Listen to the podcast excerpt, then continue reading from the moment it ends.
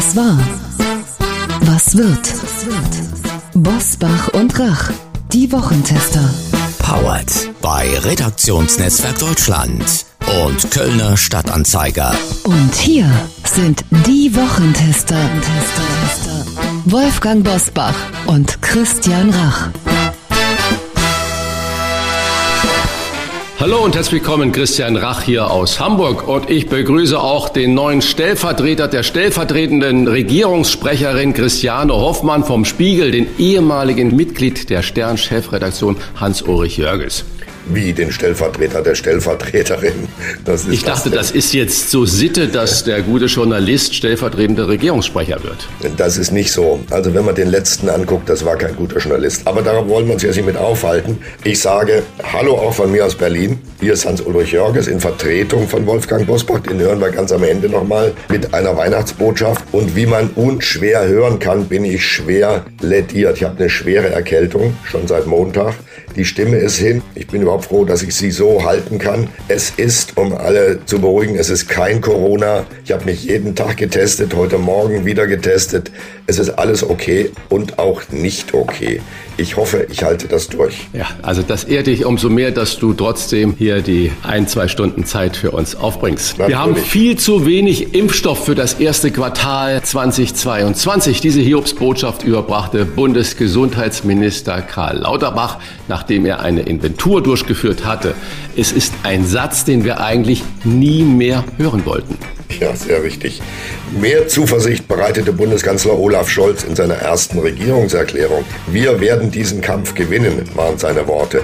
Scholz meinte damit den Kampf gegen Corona und den Kampf gegen eine Minderheit, die sich nicht impfen lassen will. Wir nehmen das zum Anlass, in unserer Weihnachtsfolge etwas genauer hinzuschauen auf die Corona-Lage in den Kliniken über die Festtage, aber auch auf den Umgang mit Impfskeptikern und Gegnern, mit dem Chef des Weltärztebundes und der derzeit wohl am meisten diskutierten Philosophin. Was war, was wird heute mit diesen Themen und Gästen? Auf dem Prüfstand der Wochentester. Impfstoffmangel. Ist die Booster-Kampagne gefährdet? Corona-Krawalle. Wie gespalten ist unsere Gesellschaft? Haushaltsklage. Sind der Ampel die Schulden egal? Heute zu Gast bei den Wochentestern. Professor Dr. Frank Ulrich Montgomery, der Chef des Weltärztebundes und Ehrenpräsident der Bundesärztekammer, gibt einen Ausblick auf die Corona-Lage an den Festtagen. Svenja Flasspöhler. Die Philosophin nimmt Stellung zur Kritik an ihren Corona-Äußerungen und fragt sich, warum wir in den öffentlichen Debatten immer weniger Zweifel zulassen. Sebastian Fitzek mit gleich zwei Büchern in den Jahrestop 10 von Media Control ist er der Bestsellerkönig 2021. Mit den Wochentestern spricht er über seine Tops und Flops des Jahres und über sein neues Leben als Talkmoderator. Außerdem verrät er exklusiv sein privates Geheimnis für 2022. Und auch heute wieder mit dabei unser Redaktionsleiter Jochen Maas, der sich immer dann zu Wort meldet, wenn wir ein klares Urteil abgeben sollen. Hallo aus Köln zur Weihnachtsfolge der Wochentester. Zum Start würde ich euch gerne mit dem Ergebnis einer Forsa-Umfrage im Auftrag von RTL und NTV konfrontieren, die in dieser Woche für Gesprächsstoff gesorgt hat. Vielleicht ja auch bei euch. Ergebnis dieser Forsa-Umfrage ist nämlich, dass 26 Prozent der Deutschen, also der befragten Deutschen, das ist immerhin jeder vierte, den Kontakt zu Verwandten und Bekannten abgebrochen haben wegen unterschiedlicher Meinungen zu Corona. Zur Verwandtschaft zählt übrigens auch der eigene Partner oder die eigene Partnerin und ich unterstelle mal, dass Motive für den Kontaktabbruch zum Beispiel die Position zur Impfung oder etwa die Leugnung von Corona sein könnten. 26 Prozent haben den Kontakt abgebrochen wegen unterschiedlicher Meinungen über Corona. Habt ihr im Freundeskreis auch schon mal nach einem Gespräch gedacht, da möchte ich jetzt bloß nicht weiter diskutieren. Und wenn das so war, ist dann ein Kontaktabbruch eurer Meinung nach angemessen oder sollte man mit jedem diskutieren, soweit es irgendwie geht? 26 Prozent Abbruchquote oder Entfreundung, das wirkt ja doch sehr konsequent. Was ist da eure Meinung dazu? Also ich habe noch keinen Abbruch in Freundesbeziehungen erlebt, aber ich kenne auch niemanden aus meinem direkten Freundeskreis, der eine derartige Position hat, die so abstrus ist, dass ich sage, Mensch, das geht nicht mehr, weil es ja auch inhaltlich dann nicht mehr stimmen würde. Ich habe ein, zwei Situationen erlebt, wo ich gesagt habe, jetzt ist auch genügend geredet und äh, es gibt keine Argumente mehr, die man entgegensetzen kann, wo ich dann zum Beispiel zu einer medizinischen Angestellten gesagt habe, okay, Mädel, das mache ich jetzt in Zukunft ohne dich. Aber ansonsten richtigen in dem Freundeskreis bei mir bisher nicht. Ich habe in dieser Hinsicht drei Erfahrungen gemacht. Zum einen, um von mir zu reden, ich habe eine gewisse Zeit den Kontakt zu einem bestimmten Menschen abgebrochen, der mir mit einer blöden Verschwörungstheorie kam, nämlich, dass eine bestimmte Gruppe und ein bestimmter Mensch versuchten, über Corona die Weltherrschaft zu erringen. Das war der Intelligenz dieses Menschen nicht angemessen. Ich habe ihn angebrüllt, er soll mich in Ruhe lassen mit so einem Quatsch. Das Gespräch ist sofort erstorben, das Essen war zu Ende. Wir haben dann uns ein halbes Jahr ungefähr nicht wiedergesehen und dann doch wiedergesehen und miteinander geredet. Denn ich bin sehr dafür, weiterzusprechen.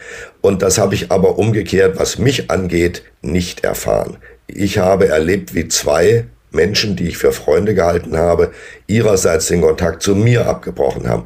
Der eine arbeitet als Journalist bei einer großen Tageszeitung und war der Meinung vor drei, vier Wochen, es müsse einen bundesweiten Lockdown geben. Der Meinung war ich nicht. Darüber haben wir uns täglich auseinandergesetzt und dann war er so sauer, dass er diese jahrzehntealte Freundschaft aufgegeben hat. Ob die wieder in Gang kommt, weiß ich nicht. Ich werde von meiner Seite aus keine Anstrengungen mehr unternehmen. Und der zweite Fall war der noch viel härtere, wo ein Kollege, den ich ebenfalls seit Jahrzehnten kenne, den ich im Sommer noch zum Essen in Berlin eingeladen habe, ohne mit mir je ein Wort geredet zu haben, ein Rufmordartikel gegen mich im Internet veröffentlicht hat wo er mich quasi zum Corona-Leugner, wenigstens zum Corona-Verharmloser erklärt hat. Und alles, was da drin steht, ist an Haaren herbeigezogen, manipuliert und schief. Da frage ich mich, wie kommt sowas zustande? Was spielt sich da ab? Ein Hintergrund ist, dass ich mehrfach bei der Bildzeitung, bei Bild TV aufgetreten bin, in Diskussionssendungen, das hat ihn gestört. Nur ist dieser Crash zustande gekommen, den ich nie für möglich gehalten hätte. Und ähm, der hat auch juristische Folgen, weil das kann ich nicht auf mir sitzen lassen. Das jedenfalls sind Dinge, die ich erfahren habe. Und ich glaube, das gibt es noch sehr häufig. Danke für eure Einordnung zum Auftakt. Das zeigt, dass diese 26 Prozent ja mitten aus dem Leben gegriffen sind. So ist es. Ähm, und da ganz persönliche Erfahrungen auch gemacht wurden. Wir starten jetzt in die weiteren Top-Themen dieser Woche. Wie war die Woche? Wolfgang Bosbach und Christian Rach sind die Wochentester. Es war mitten in der Boosterkampagne die Hiobsbotschaft der Woche.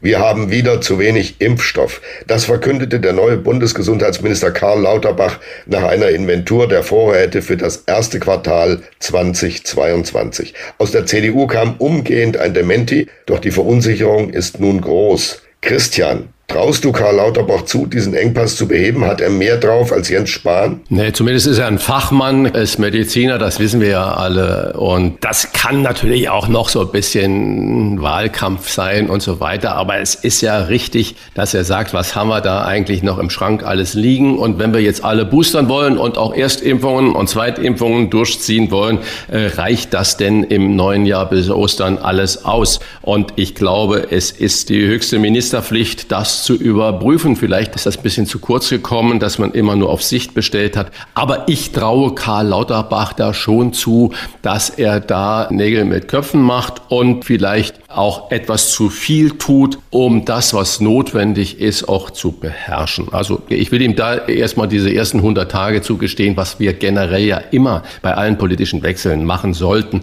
dass wir nicht am dritten Tag schon sagen, ach, da ist schon großes Versagen. Frage an dich, lieber Uli. Du hast hier bei den Wochentestern oft deinen Unmut über die Cassandra Lauterbach kundgetan. Weil Weihnachten ist oder weil Jens Spahn keine so glückliche Figur abgegeben hat, gibst du, Lauterbach, jetzt auch eine Chance? Cassandra ist ja noch vorsichtig formuliert. Ich habe ihn sogar ja, als deswegen, Apokal wir sind in der Weihnachtswoche, ja, weißt du, und deswegen. Ne? Ja, ich habe ihn als Apokalyptiker bezeichnet, weil mir seine ständigen Voraussagen des Doomsday auf den Nerv gegangen sind. Aber nun mal im Ernst, er ist jetzt Minister und ich sage das in aller heiligen Aufrichtigkeit.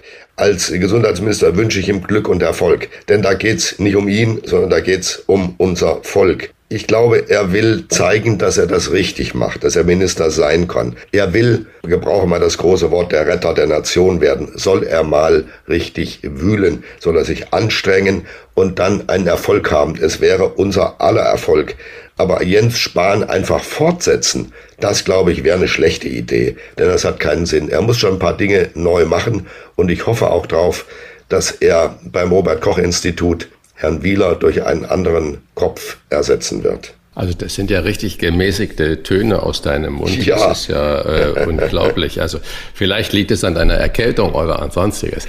Das mag sein. Spaß beiseite. Wer dreimal geimpft ist, kann künftig von der Testpflicht im Rahmen äh, der 2G-Plus-Regelung befreit werden. In Bundesländern wie Baden-Württemberg, Niedersachsen, Rheinland-Pfalz und auch in Schleswig-Holstein gilt diese Erleichterung für Geboosterte bereits. Jetzt sollen noch auch andere Bundesländer natürlich folgen. Frage, da auch dreifach Geimpfte das Virus natürlich übertragen können können, wirkt dieses Entgegenkommen so, als wolle man ja ganz bewusst durch kleine Freiheiten Anreizen fürs Impfen schaffen. Ist das richtig oder was hältst du von dieser Strategie? Das ist ganz richtig so gesehen, mein lieber Christian. Man will Anreize fürs Impfen schaffen, natürlich. Aber da ist ein Risiko mit verbunden und ehrlich gesagt würde ich diesen Kurs nicht weiter verfolgen. Denn ich höre immer wieder, dass äh, zwei- und dreifach Geimpfte infiziert sind, ins Krankenhaus kommen. Ich habe einen Freund, der dreifach geimpft ist und ins Krankenhaus kam, beatmet werden musste. Das ist eine Sache, die man gar nicht versteht, wenn man sich sozusagen auf die hundertprozentige Verlässlichkeit von Impfdosen verlässt. Darf man aber nicht. Und deshalb ist es in manchen Situationen richtig, sich noch zusätzlich zu testen. Ich halte den Weg für verkehrt. Die Union kündigt eine Klage vor dem Verfassungsgericht gegen den zweiten Nachtragshaushalt der neuen Ampelkoalition an. Finanzminister Christian Lindner wolle enorme Mittel für neue Ampelprojekte abzweigen und versündige sich am soliden Ruf Deutschlands an den Finanzmärkten, dem Wert und der Stabilität unserer Währung, unserem Grundgesetz und an künftigen Generationen. Puh, mehr geht nicht. So jedenfalls haut Helge Braun ordentlich auf die Pauke, der neue Chef des Haushaltsausschusses im Bundestag. Hintergrund der Kritik, Lindner will 60 Milliarden Euro in einen Nebenhaushalt für spätere Investitionen in den Klimaschutz und die Transformation des Landes lenken. Das ist ein ziemlich starkes Deutsch von Helge Braun. Ist das eine seriöse Klage oder einfach nur die neue CDU in der Opposition? Ich würde drei Aspekte da sehen. Erstens, Helge Braun möchte CDU-Vorsitzender werden und muss sich natürlich auch von den beiden anderen Kandidaten abgrenzen. Und da ist auch die Sprache vermutlich so ein bisschen mal draufhauen. Das zweite ist es, äh, er war ja eigentlich der Kanzlerminister, der im Zentrum der Macht gestanden hat und jetzt in der ungeübten, ungewollten Rolle der Opposition. Das heißt, da wird Duftmarke gesetzt, was die CDU als Opposition alles äh, kann und will. Und jetzt so gleich mit der ersten Sache nach Karlsruhe zu rennen, erachte ich für ein nicht so gutes Zeichen, muss ich sagen.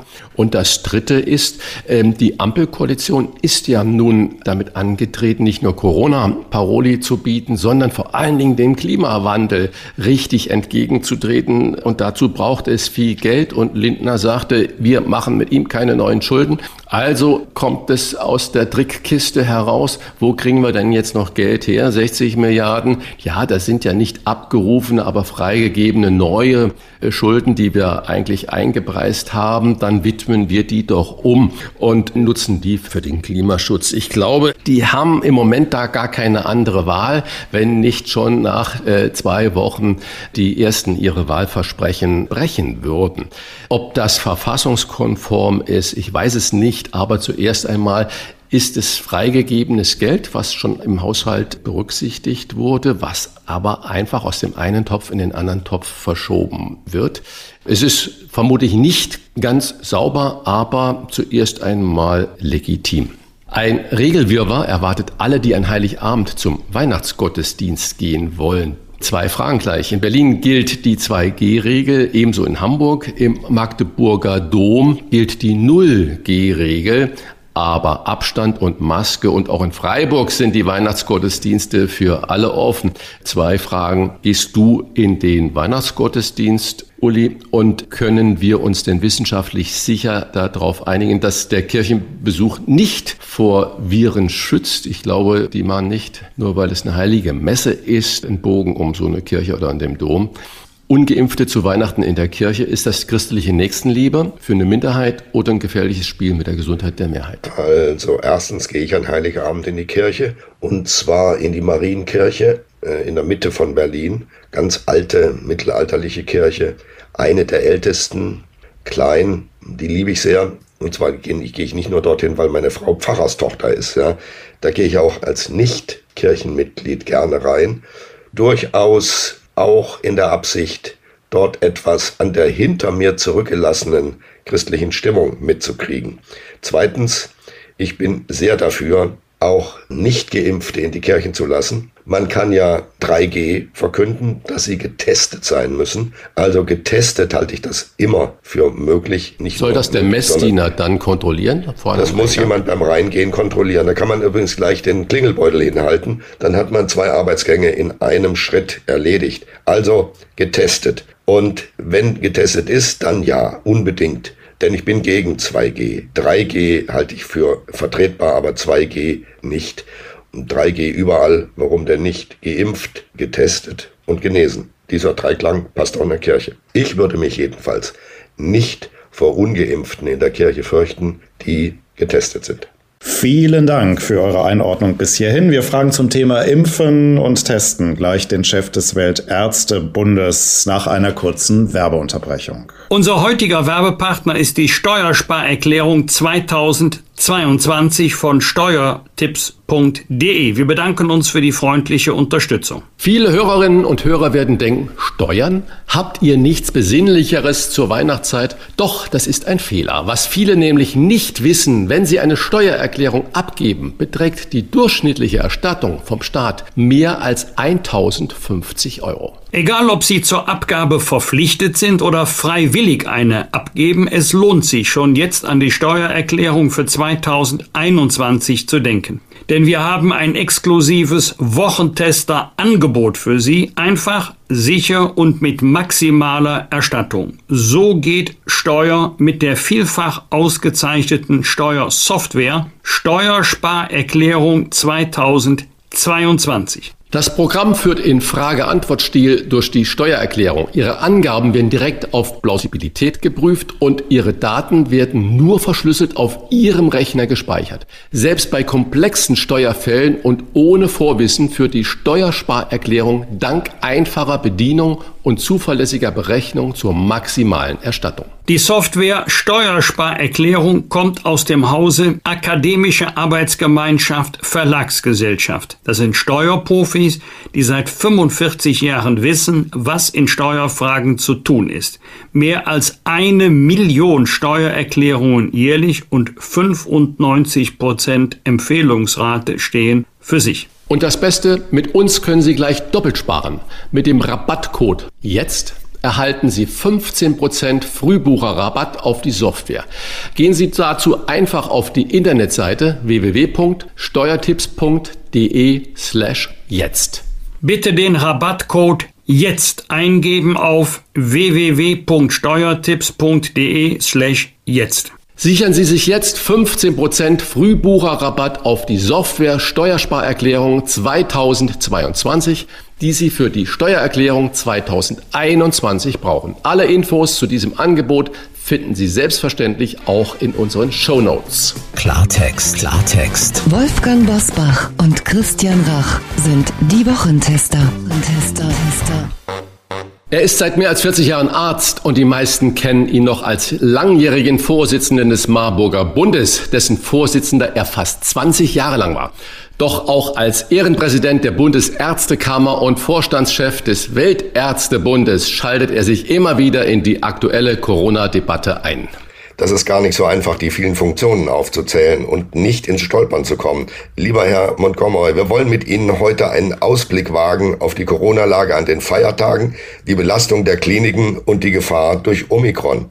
Herzlich willkommen bei den Wochentestern, Professor Dr. Frank Ulrich Montgomery. Ja, willkommen von meiner Seite. Herr Dr. Montgomery, ein Blick auf das aktuelle Corona-Radar verrät uns, die Neuinfektionen sinken, die Sieben-Tage-Inzidenz sinkt und die Krankenhausinzidenz sinkt. Die Hospitalisierungsrate liegt derzeit bundesweit bei über 5. Zum Vergleich, Weihnachten vor einem Jahr, 2020 also, lag der Wert dreimal so hoch bei mehr als 15. Kann es nun doch noch irgendwie ein fröhliches Fest werden? Also natürlich wird das ein fröhliches Fest, das ist ja der Inhalt von Weihnachten. Aber wie sich das entwickelt in den nächsten zwei Tagen, da ist äh, zwei Wochen, da ist mir noch ein bisschen mulmig, weil wir nicht wissen, wie sich Omikron entwickelt. In Dänemark und äh, Großbritannien äh, startet Omikron zu einem gewaltigen Wettlauf gegen Delta und scheint dort den zu gewinnen.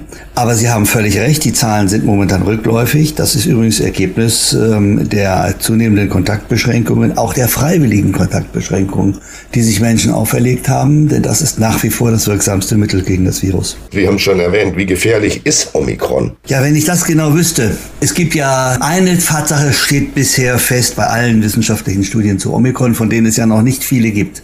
Nämlich, es ist wesentlich ansteckender als äh, alle anderen Varianten. Dann gibt es äh, Untersuchungen, die sagen, es sei auch gefährlicher. Das heißt, äh, nicht nur über die, das schnellere Anwachsen der Zahl der Infektionen, sondern auch über den Verlauf der Einzelinfektionen sei es gefährlicher als andere Varianten und es gibt aber auch Studien, die genau das Gegenteil behaupten. Da kann ich Ihnen wirklich keine präzise Antwort geben, das weiß ich einfach nicht.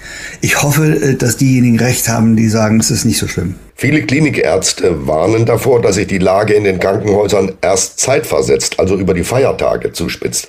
Was ist dran an dieser Warnung? Da ist sehr viel dran. Wir dürfen nicht vergessen, die, den rückläufigen Zahlen jetzt verdanken wir ausschließlich den Kontaktbeschränkungen, noch nicht den Impfungen. Impfungen brauchen sechs Wochen, sieben Wochen, bis sie in den Statistiken wirklich valide auftauchen. Ähm, das heißt, wir wissen noch gar nicht, wohin die Erkrankung läuft. Wenn wir, was Weihnachten typisch ist, äh, wieder mehr Kontakte haben, wenn wir uns treffen, wenn wir äh, uns auch in den Armen liegen, was ja auch äh, zu Weihnachten gehört, dann ist das das ideale äh, Nährfeld für äh, das äh, Virus. Deswegen Deswegen haben wir nach wie vor Sorge und äh, bitten die Menschen, auf jeden unnötigen Kontakt zu verzichten, aber sich auch des Risikos anderer Kontakte bewusst zu sein und natürlich so schnell wie möglich äh, sich impfen zu lassen, damit wir nicht von der vierten Welle ganz schnell wieder in die fünfte schlittern. Uli Jörges äh, meinte ja mit seiner Frage, dass wir zeitversetzt erst auf einen Peak, auf einen Gipfel der Belastung in den Krankenhäusern zusteuern und da und daraus äh, resultiert natürlich dann eine ganz komplizierte Frage, die ich Ihnen äh, gerne stellen würde, wenn die Intensivstationen im Osten, im Süden oder sonst wo im Land überlastet sind. Was geschieht eigentlich? Erklären Sie uns das mal und unseren Zuhörern und Hörerinnen ausführlich bitte bei einer sogenannten Triage. Also wenn ein Arzt wegen mangelnder Kapazitäten entscheiden muss, wen er zuerst intensivmedizinisch behandelt. Eine gesetzliche Regelung gibt es meines Wissens bislang nicht und der Deutsche Ethikrat erklärte im März 2020, der Staat dürfte nicht vorschreiben, welches Leben in einer Konfliktsituation vorrangig zu retten sei. Wie entscheiden dieses hochproblematische Situation Ärztinnen und Ärzte in, in diesen Fällen dann? Wie wird das entschieden?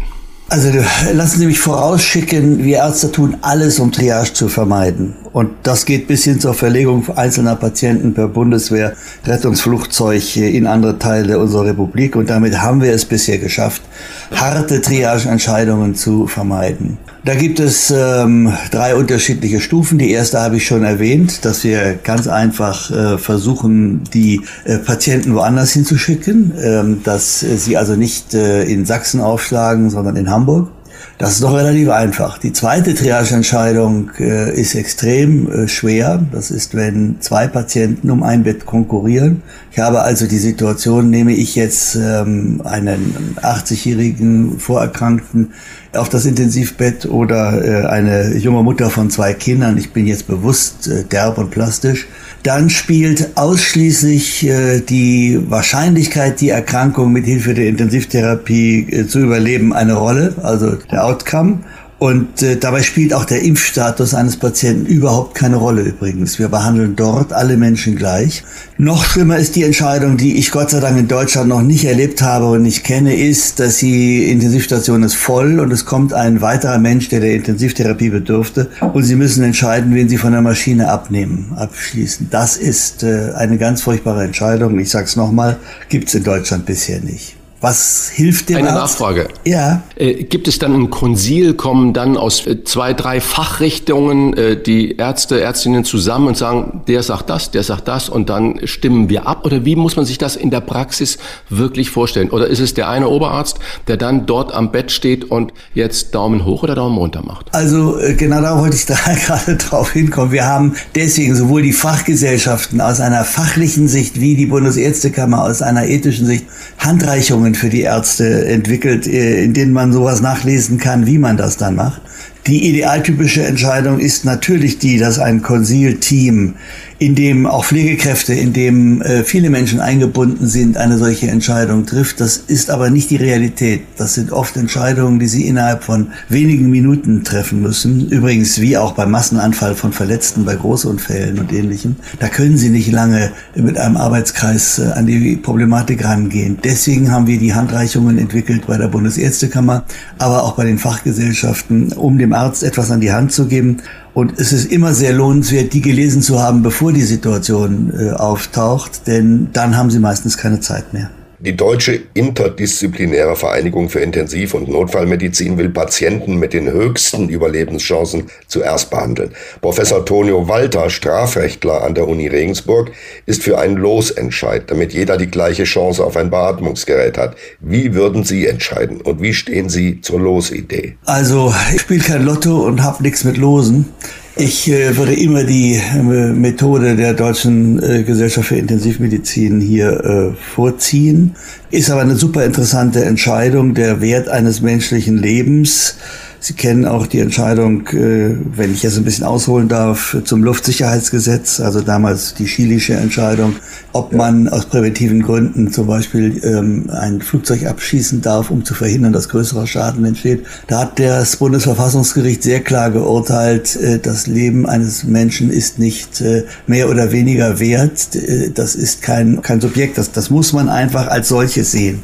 Und das heißt für mich ganz klar, die Entscheidung äh, kann ich nicht am Los überlassen und damit dem reinen Zufall, sondern hier muss ich durchaus auch schon die Kriterien der Chancen äh, unterschiedlich einschätzen. Und äh, da würde ich immer deswegen den Weg der Deutschen Gesellschaft für Intensivmedizin gehen. Kommen wir zurück zur aktuellen Politik. Auf Bestreben der Ampelkoalition wird seit dieser Woche, erst seit dieser Woche, offiziell der Impfstatus der Covid-Patienten auf Intensivstationen abgefragt und tagesaktuell gemeldet. Haben Sie jetzt schon erste Erkenntnisse oder vielleicht sogar erste belastbare Zahlen dazu? Also äh, wirklich belastbare Zahlen habe ich noch nicht, aber Erkenntnisse haben wir schon seit einer geraumen Zeit. Es sind etwa 70 bis 80 Prozent je nach ähm, ländlicher Struktur oder äh, auch Größe der Intensivstationen der Patienten auf den Intensivstationen ungeimpfte. Und das, äh, obwohl die heute ja nur noch einen sehr viel kleineren Anteil äh, an der Bevölkerung haben, rechnet man die Kinder, die noch nicht geimpften Jugendlichen raus, wird der Anteil ja noch kleiner. Also das Risiko, als ungeimpfter schwerst krank zu werden und eine Intensivstation zu benötigen, ist mit Sicherheit um einen sehr, sehr hohen Faktor, ich würde sagen geschätzt 10 bis 20 Mal höher, als wenn sie geimpft sind. Gesundheitsminister Karl Lauterbach will bundesweit durchsetzen, dass sich dreifach Geimpfte zum Beispiel für den Zugang zu Veranstaltungen nicht mehr testen lassen müssen. In einigen Bundesländern ist die 2G-Plus-Regel bereits abgeschafft. Die Deutsche Gesellschaft für Immunologie warnt davor, weil auch Geimpfte ansteckend sein können. Ein bisschen Freiheit oder ein bisschen Omikron. Ist das die ganze Wahrheit? Die Problematik ist natürlich tiefer liegend. Es sind zwei Argumente, die den Bundesgesundheitsminister Karl Lauterbach treiben. Das eine, oder drei Argumente sind es. Das eine ist ähm, natürlich der Anreiz.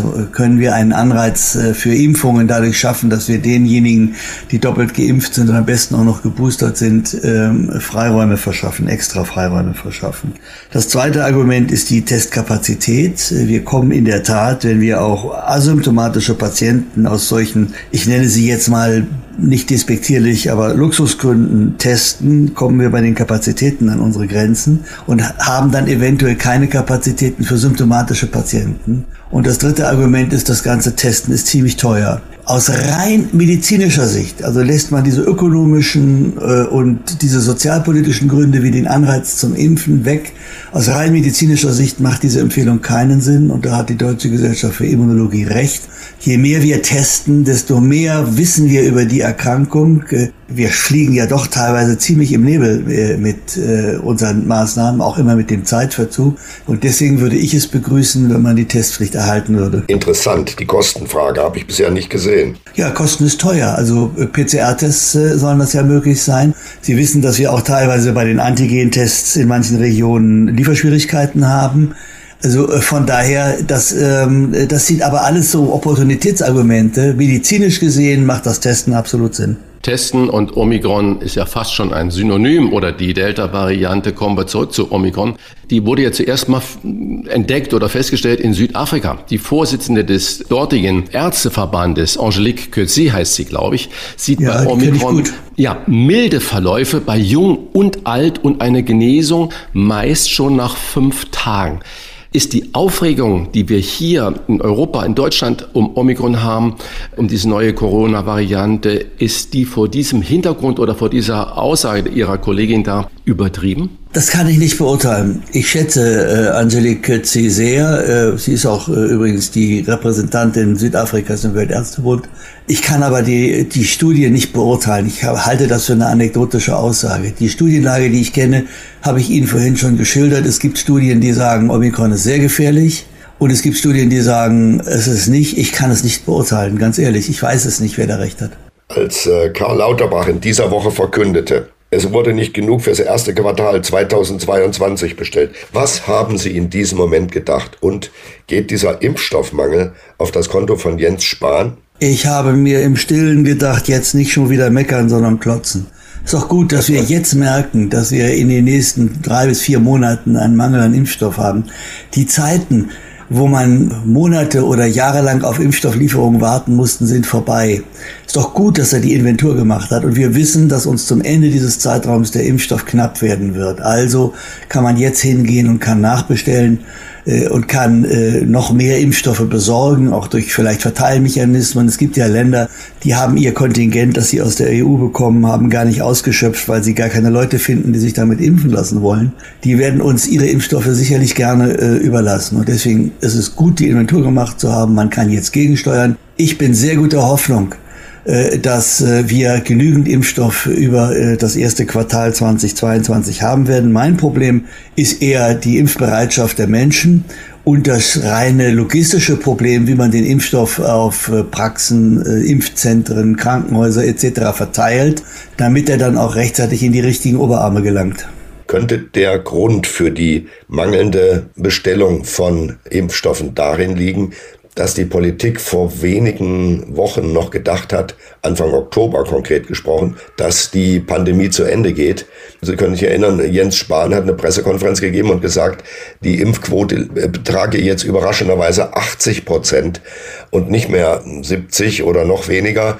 Und wenn dann noch die ähm, Genesen dazukommen, lag man bei schätzungsweise 85 oder noch höher. Und das war schon Herdenimmunität. Könnte das der Grund gewesen sein, warum die Politik damals einen Gang zurückgeschaltet hat und gesagt hat, brauchen wir nicht mehr, bloß nicht zu viel bestellen? Also diese rosarote Färbung der Sicht auf die Statistiken hatte vielleicht etwas äh, mit Wahlkampf äh, oder mit Regierungsbildung oder sowas zu tun. Die hat ja die Wissenschaft Aha. nie geteilt. Aha. Wir haben immer gesagt, wir haben ja seit Juli, August gewarnt. Ich sehe einen anderen Grund und den halte ich sogar für plausibel die Erkenntnis, äh, dass wir flächendeckende Boosterimpfungen äh, schon äh, relativ schnell brauchen und damit 30 Millionen zusätzliche Impfdosen, die ist von der Wissenschaft so im September, Oktober verkündet worden und hat sich im November dann festgesetzt, auch in der Politik. Und dann, deswegen hat man schlicht und einfach für die Boosterimpfungen am Anfang nicht ausreichend Impfstoff bestellt.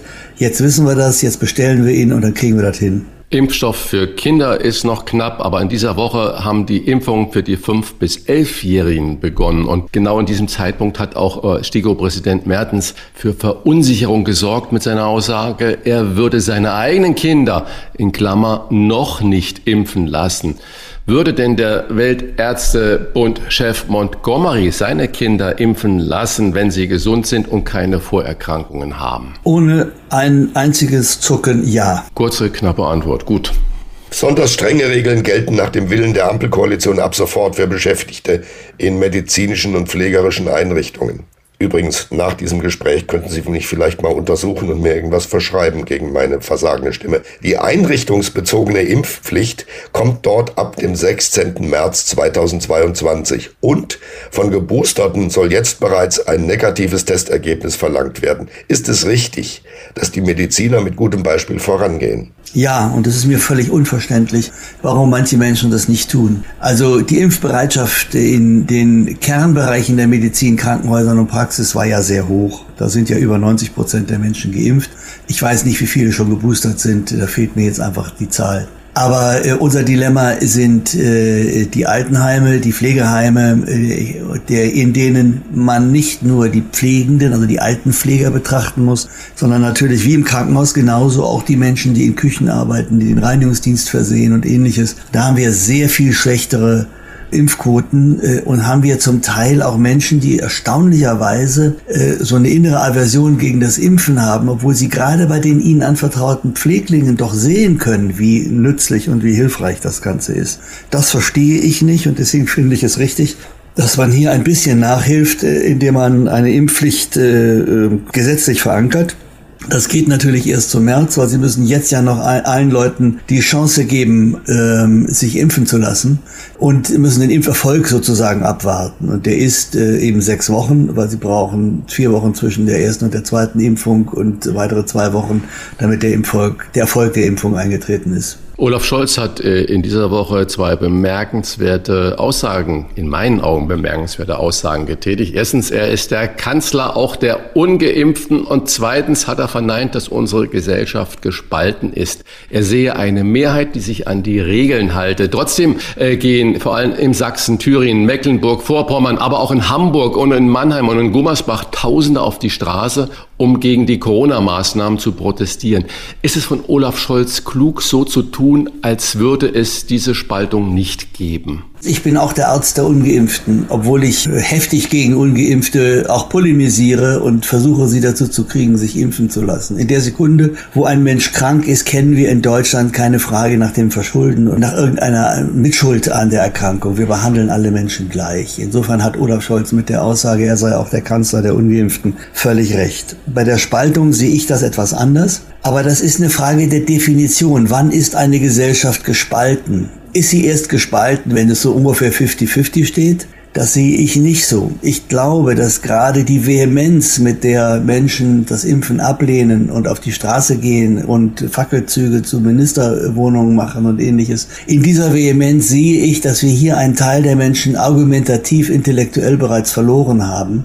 Und das ist für mich eine Spaltung der Gesellschaft. Und äh, deswegen argumentiere ich ja auch, wenn die Gesellschaft schon gespalten ist, und hier bin ich im Widerspruch zu Olaf Scholz, dann kann vielleicht die Impfung ja sogar einen, weil äh, wir müssen diesen Menschen, den, denen, die dabei noch einigermaßen erreichbar sind, ja die Brücke bauen und sei es die, äh, dass sie dann erhebliche Vorzüge haben, indem sie wieder fliegen dürfen, indem sie wieder einen Zug benutzen dürfen, indem sie ins Restaurant und ins Theater gehen dürfen, dass sie sich impfen lassen.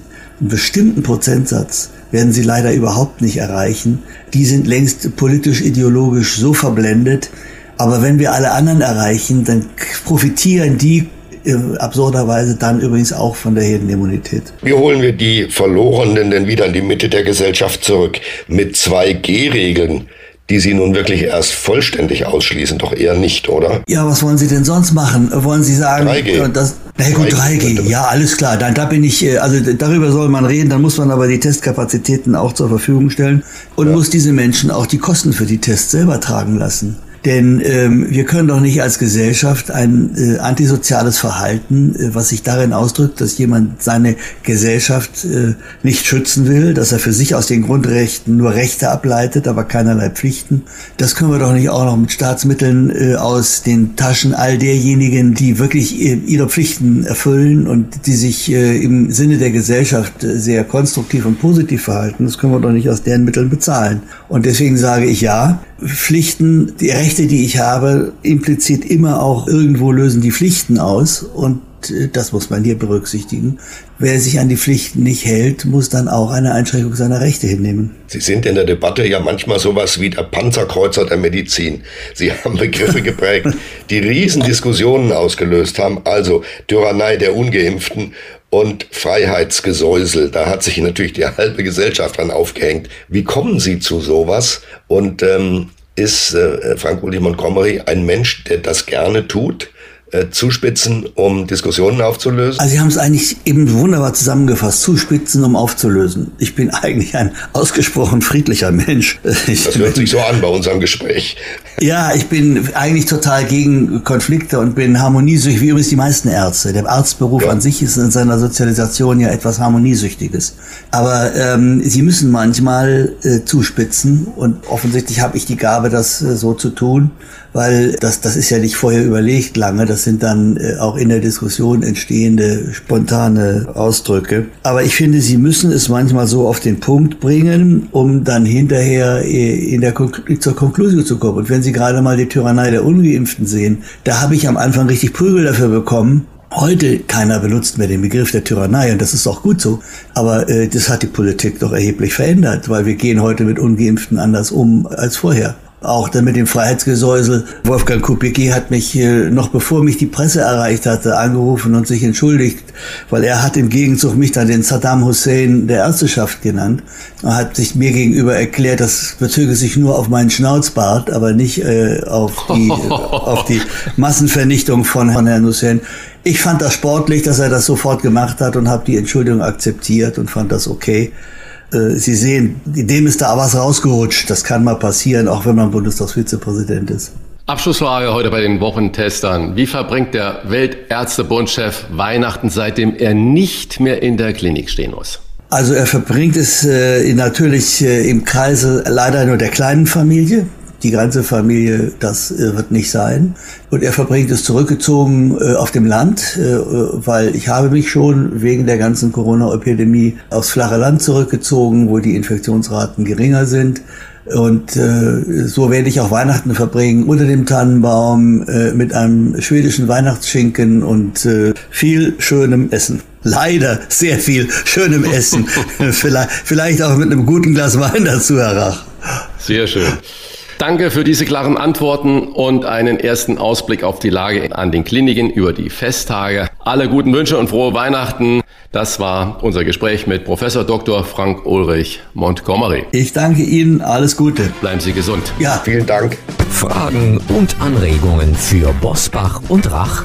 Kontakt at diewochentester.de wir bedanken uns bei unserem Werbepartner Facebook für die freundliche Unterstützung. Menschen, die etwas verändern wollen, suchen oft auf Facebook und Instagram nach einem Netzwerk und Gleichgesinnten. Die slowenische Facebook-Seite Ekologi Bresmeja motivierte 270.000 Freiwillige zur Teilnahme an der Aktion Let's Clean Slovenia in One Day, um sich für die Säuberungen von Mülldeponien einzusetzen. Seitdem spielt die Seite eine wichtige Rolle dabei, das Umweltbewusstsein in Slowenien zu stärken. Erfahren Sie mehr darüber, wie Facebook Gemeinschaften in Europa hilft, mehr zu erreichen auf about.fb.com com slash de slash euro. Hier noch einmal die Adresse about.fb.com slash de slash Europe. Fragen wir doch, fragen wir doch. Wolfgang Bosbach und Christian Rach sind die Wochentester. Tester, Tester. Als sie kürzlich mit Richard David Brecht im ZDF und bei Frank Blasberg im Ersten über die Impfpflicht und unsere Debattenkultur diskutiert hat, konnte sie anschließend im Netz und sogar bei renommierten Medien wie Tagesspiegel und der Süddeutschen Zeitung nachlesen, wie aufgeregt ein Land im Ausnahmezustand geworden ist. Sensibel heißt ihr aktuelles Buch, in dem sie über moderne Empfindlichkeit und die Grenzen des Zumutbaren schreibt. Und wir wollen sie heute fragen, wie sensibel sie ist, wenn etwa Margarete Stokowski im Spiegel über sie schreibt, die Philosophie habe es nicht verdient, mit ihren Aussagen identifiziert zu werden. Hier ist die Chefredakteurin des Philosophie-Magazins. Herzlich willkommen, Svenja Flassböhler. Vielen Dank. Frau Flassböhler, auf die Gefahr hin, dass die Frage wie von Markus Lanz gestellt klingt, wenn sie in die Ecke von Querdenkern gedrängt werden und ihnen nun auch noch die Eignung für die Philosophie abgesprochen wird. Was macht das mit Ihnen? Ja, das erschreckt mich. Ich bin tatsächlich, sagen wir mal, gelinde gesagt erstaunt über die Debattenkultur im Augenblick. Ich halte sie auch für hochgefährlich. Also zum einen, dass man tatsächlich in diese Ecken gestellt wird, sobald man Fragen stellt, sobald man Dinge hinterfragt. Also ich habe ja äh, weder bei Markus Lanz noch bei Hart aber fair jemals das Impfen hinterfragt, äh, sondern ich habe lediglich ähm, mir, ja, sagen wir mal, mich kritisch geäußert dazu, dass man äh, die, die Nicht-Geimpften ganz pauschal als Tyrannen darstellt ähm, und sorge mich eben tatsächlich auch um den Zustand dieser Gesellschaft, um die zunehmende Spaltung, auch die zunehmende Gewalt, die wir jetzt beobachten können. Und das andere, was mich besorgt, ist tatsächlich, dass man ähm, in, den, in den Debatten oder auch den Reaktionen nicht mehr in der Lage ist, vielfach wirklich bei der Sache zu bleiben, sondern äh, sich einfach gegen Personen wendet, in diesem Fall gegen mich und versucht sie zu diffamieren. Merken Sie in Ihrem beruflichen und in Ihrem privaten Leben, merken Sie, dass sich Menschen von Ihnen abwenden, dass also was zerbrochen ist? Dass sie auf Nein. einmal sowas werden wie eine Verfemte, mit der man nicht mehr umgehen kann? Nein, überhaupt nicht, überhaupt nicht. Also äh, meine Freunde, meine Kollegen, mit denen ich viel und eng zusammenarbeite, waren wie ich ähm, wirklich auch zum Teil erzürnt darüber, wie da mit mir umgegangen wurde, auch erschrocken darüber, ähm, wie gereizt die Diskussion insgesamt ist im Augenblick. Und ähm, mir wurde dazu geraten, jetzt einfach wirklich ähm, die Füße stillzuhalten und, ähm, und abzuwarten. Und das habe ich auch tatsächlich gemacht. Also ich habe auch auf so einen Angriff wie von Stra Frau Stukowski einfach gar nicht reagiert, ähm, weil ich mich äh, wirklich nicht auf so eine Ebene begeben möchte. Sie haben vorhin auch gesagt, dann bei der Sache bleiben. Bleiben wir mal bei der Sache. Bei Blasberg, also hart, aber fair, haben Sie ja den Vergleich der Ungeimpften mit Rauchern und Motorradfahrern gewählt. Erklären Sie uns doch bitte einmal, wie Sie das gemeint haben, vor allen Dingen in, Bezug auf das Grundprinzip unserer Solidargesellschaft. Also da an dieser Stelle zeigt sich, finde ich, ein größeres Problem unserer gegenwärtigen Debattenkultur, nämlich dass nicht mehr zugehört wird. Also es, es wird nicht mehr zugehört, was man wirklich gesagt hat. Es werden Dinge mutwillig verfälscht, gerade in den sozialen Medien. Da wird dann stille Post gespielt und ähm, es wird immer dramatischer und immer, immer falscher. Äh, ich habe tatsächlich mehrfach in dieser Sendung gesagt, dass ich nicht äh, den Fehler begehe, das Nichtimpfen mit Motorradfahren gleichzusetzen. Das habe ich mehrfach gesagt. Mir ist klar, was ein pandemisches Geschehen ist. Mir ging es lediglich um einen Aspekt. Ja, und das ist ja eine intellektuelle Leistung, die man durchaus auch von Menschen erwarten kann, dass man das versteht. Mir ging es um einen Aspekt, nämlich um die Frage, inwiefern man Menschen, die selbst verschuldet krank werden, also sei es durch einen Motorradunfall oder durch die Tatsache, dass sie sich nicht impfen lassen, inwiefern man die eben aus der Solidargemeinschaft ähm, ausschließen darf. Und wenn man das tut, was dann passiert und wie tief man dann eben in das innerste Funktionsgesetz einer Solidargemeinschaft eingreift, wenn man das tut. Also nur um diesen Punkt ging es mir. Und ähm, das wird dann aber dermaßen äh, ja, verfälscht dargestellt, dass dann am Ende ich irgendwie als diejenige dastehe, die nichts verstanden hat und die ganz grobe Fehler begeht. Aber das war schlichtweg nicht der Fall. Ist das nicht gerade dann auch der Hinweis, dass man absolut heute, gerade wegen der Netzkultur, aufpassen muss, wie man was formuliert oder was man wie in Vergleich bringt? Weil es wird immer aus dem Zusammenhang gerissen. Ja, das ist eine Frage, die man sich äh, sicherstellen muss. Ähm, also wie man sich überhaupt noch in dieser sehr gereizten Medienwelt bewegen kann, bewegen sollte, eben auch als Intellektuelle, ähm, äh, weil die Sachen sehr schnell verfälscht dargestellt werden, weil sie unterkomplex dargestellt werden. Also weil man offensichtlich auch meint, dass man den Menschen Komplexität nicht zumuten kann. Das halte ich für einen der ganz groben Fehler, die im Augenblick gemacht werden. Ich glaube, wir müssen den Menschen unbedingt Komplexität zumuten.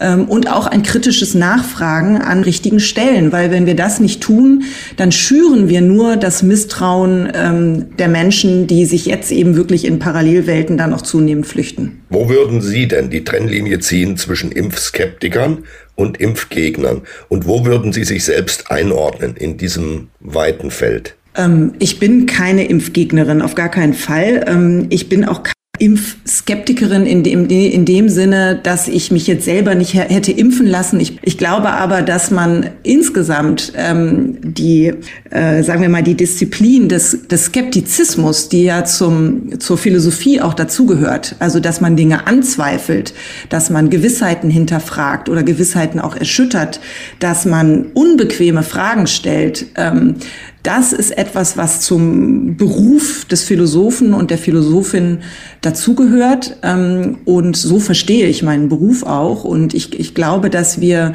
diese Art des Zweifelns, der natürlich immer auch bereit sein muss, sich wiederum selbst zu hinterfragen. Und das unterscheidet ja auch diese Art des philosophischen Zweifelns von der, von der Verschwörungstheorie. Ja, der Verschwörungstheoretiker ist gerade nicht bereit, seine eigene Theorie zu hinterfragen. Ähm, das muss natürlich immer gegeben sein. Aber dass wir zweifeln insgesamt, dass wir Fragen stellen, ähm, das muss äh, unbedingt äh, möglich sein. Skeptizismus ist da mein Stichwort. Sie haben es gerade selbst genannt. Sie haben im Verlauf der Impfdebatte in einem Tagesspiegel-Interview als Vorform der Cancel Culture bezeichnet.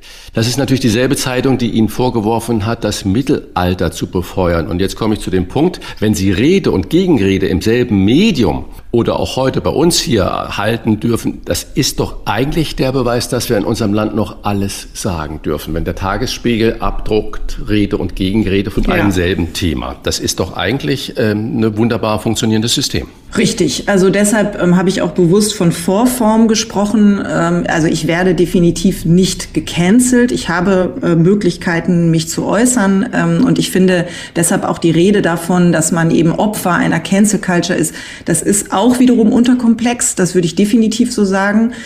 Ähm, nichtsdestotrotz äh, muss man schon genau hinsehen, ähm, was da passiert. Und ich glaube, dass es in dem Augenblick eben wirklich gefährlich wird, ähm, wenn man ähm, Stempel aufgedrückt bekommt. Ähm, und auf diese Weise eben versucht wird, äh, jemanden in eine ganz bestimmte Ecke zu drängen, so dass man dann möglicherweise irgendwann auch nur noch in ganz bestimmten Foren, in ganz bestimmten Medien ähm, einen, einen Platz findet, wo man sich äußern kann. Das ist jetzt bei mir nicht der Fall, definitiv nicht. Ich glaube sowieso, dass jetzt in meinem Fall äh, sich die Dinge dann auch wieder wieder beruhigen. Ja, also man muss eben klug umgehen, wenn so etwas äh, passiert.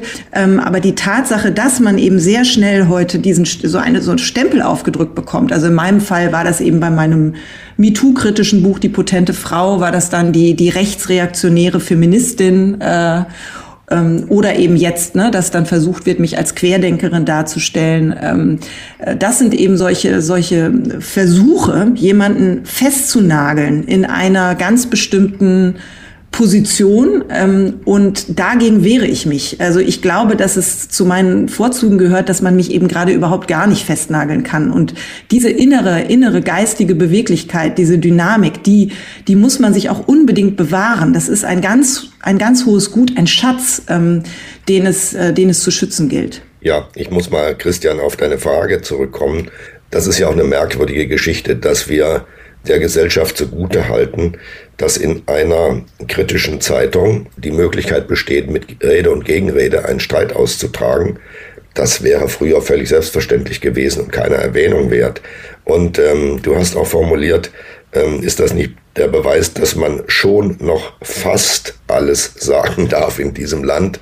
Man darf vieles schon nicht mehr sagen, glaube ich um den Preis der Selbstbeschädigung oder sogar Selbstvernichtung. Mhm. So, der neue Bundeskanzler Olaf Scholz, um mal auf was anderes zu kommen. Ja, Entschuldigung, also ich muss da, ja, äh, Uli, ein, sag, sag was. Gerade ja. Olaf Scholz ist ja natürlich das beste Beispiel. Er bekommt ja jetzt gerade in jeder Satiresendung, auch in jedem kritischen Artikel im Spiegel und sonst wo auch vorgeworfen, der Mann, der nichts sagt. Äh, vielleicht, äh, und dann sind die Analysen natürlich vielfältigerweise, wo man dann sagt, äh, ist es genau, sagt er deswegen nichts Konkretes, weil er genau das, was du gerade formuliert hast, weil er in dieses Näpfchen nicht hineintreten möchte? Oder ist es seine Grund, Aura, seine Grundüberzeugung, sein philosophisches oder soziales Denken eben nichts zu sagen. Das äh, ist ja wirklich eine ganz spannende Frage. Ja, er hat jedenfalls in dieser Woche verkündet, es gibt keine Spaltung der Gesellschaft. Finde ich sehr bemerkenswert, denn die Mehrheit hält sich an die Regeln. Auch diese Begründung finde ich sehr bemerkenswert.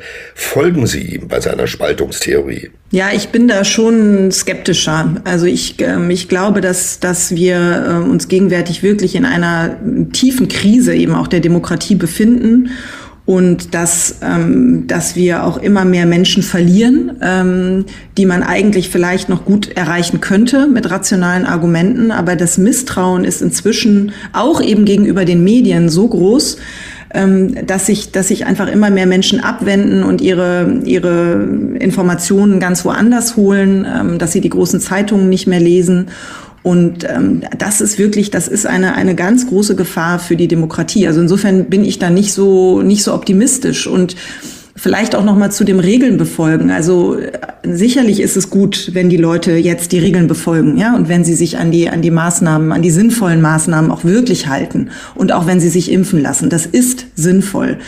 Ähm, aber auch da fängt eigentlich das Philosophieren an, ja, dass man dass man eben fragt, was was ist das denn eigentlich für ein Solidaritätsbegriff, wenn wir Solidarität gleichsetzen damit, dass wir Regeln befolgen ähm, und dass wir uns impfen lassen. Also, also ist das wirklich schon Solidarität oder ist Solidarität immer noch viel, viel mehr? Ja, ähm, das ist ja interessant. Also da wird es ja interessant, das zu fragen. Dieser Begriff, der wird gerade so so, so vielfältig verwendet, der wird eigentlich ständig verwendet, ja, verhalten Sie sich doch mal solidarisch.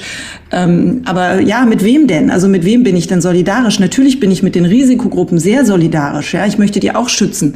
Aber ich bin auch solidarisch mit dem Kneipier von nebenan oder ich bin auch solidarisch mit meinen Kindern, von denen ich hoffe, dass sie weiterhin zur Schule gehen werden. Also ich bin mit ganz vielen Menschen in dieser Gesellschaft solidarisch und ähm, diese, diese Krise betrifft eben auch ökonomisch die Menschen sehr, sehr unterschiedlich. Also da fängt die Komplexität ja auch schon an. Ne? Und, ähm, und das fehlt mir oft. Also dass wir, dass wir Begriffe, die wir heute so selbstverständlich verwenden und wo sich irgendwie alle auch wahnsinnig gut fühlen, wenn sie sie verwenden, dass man da mal kritisch einhakt.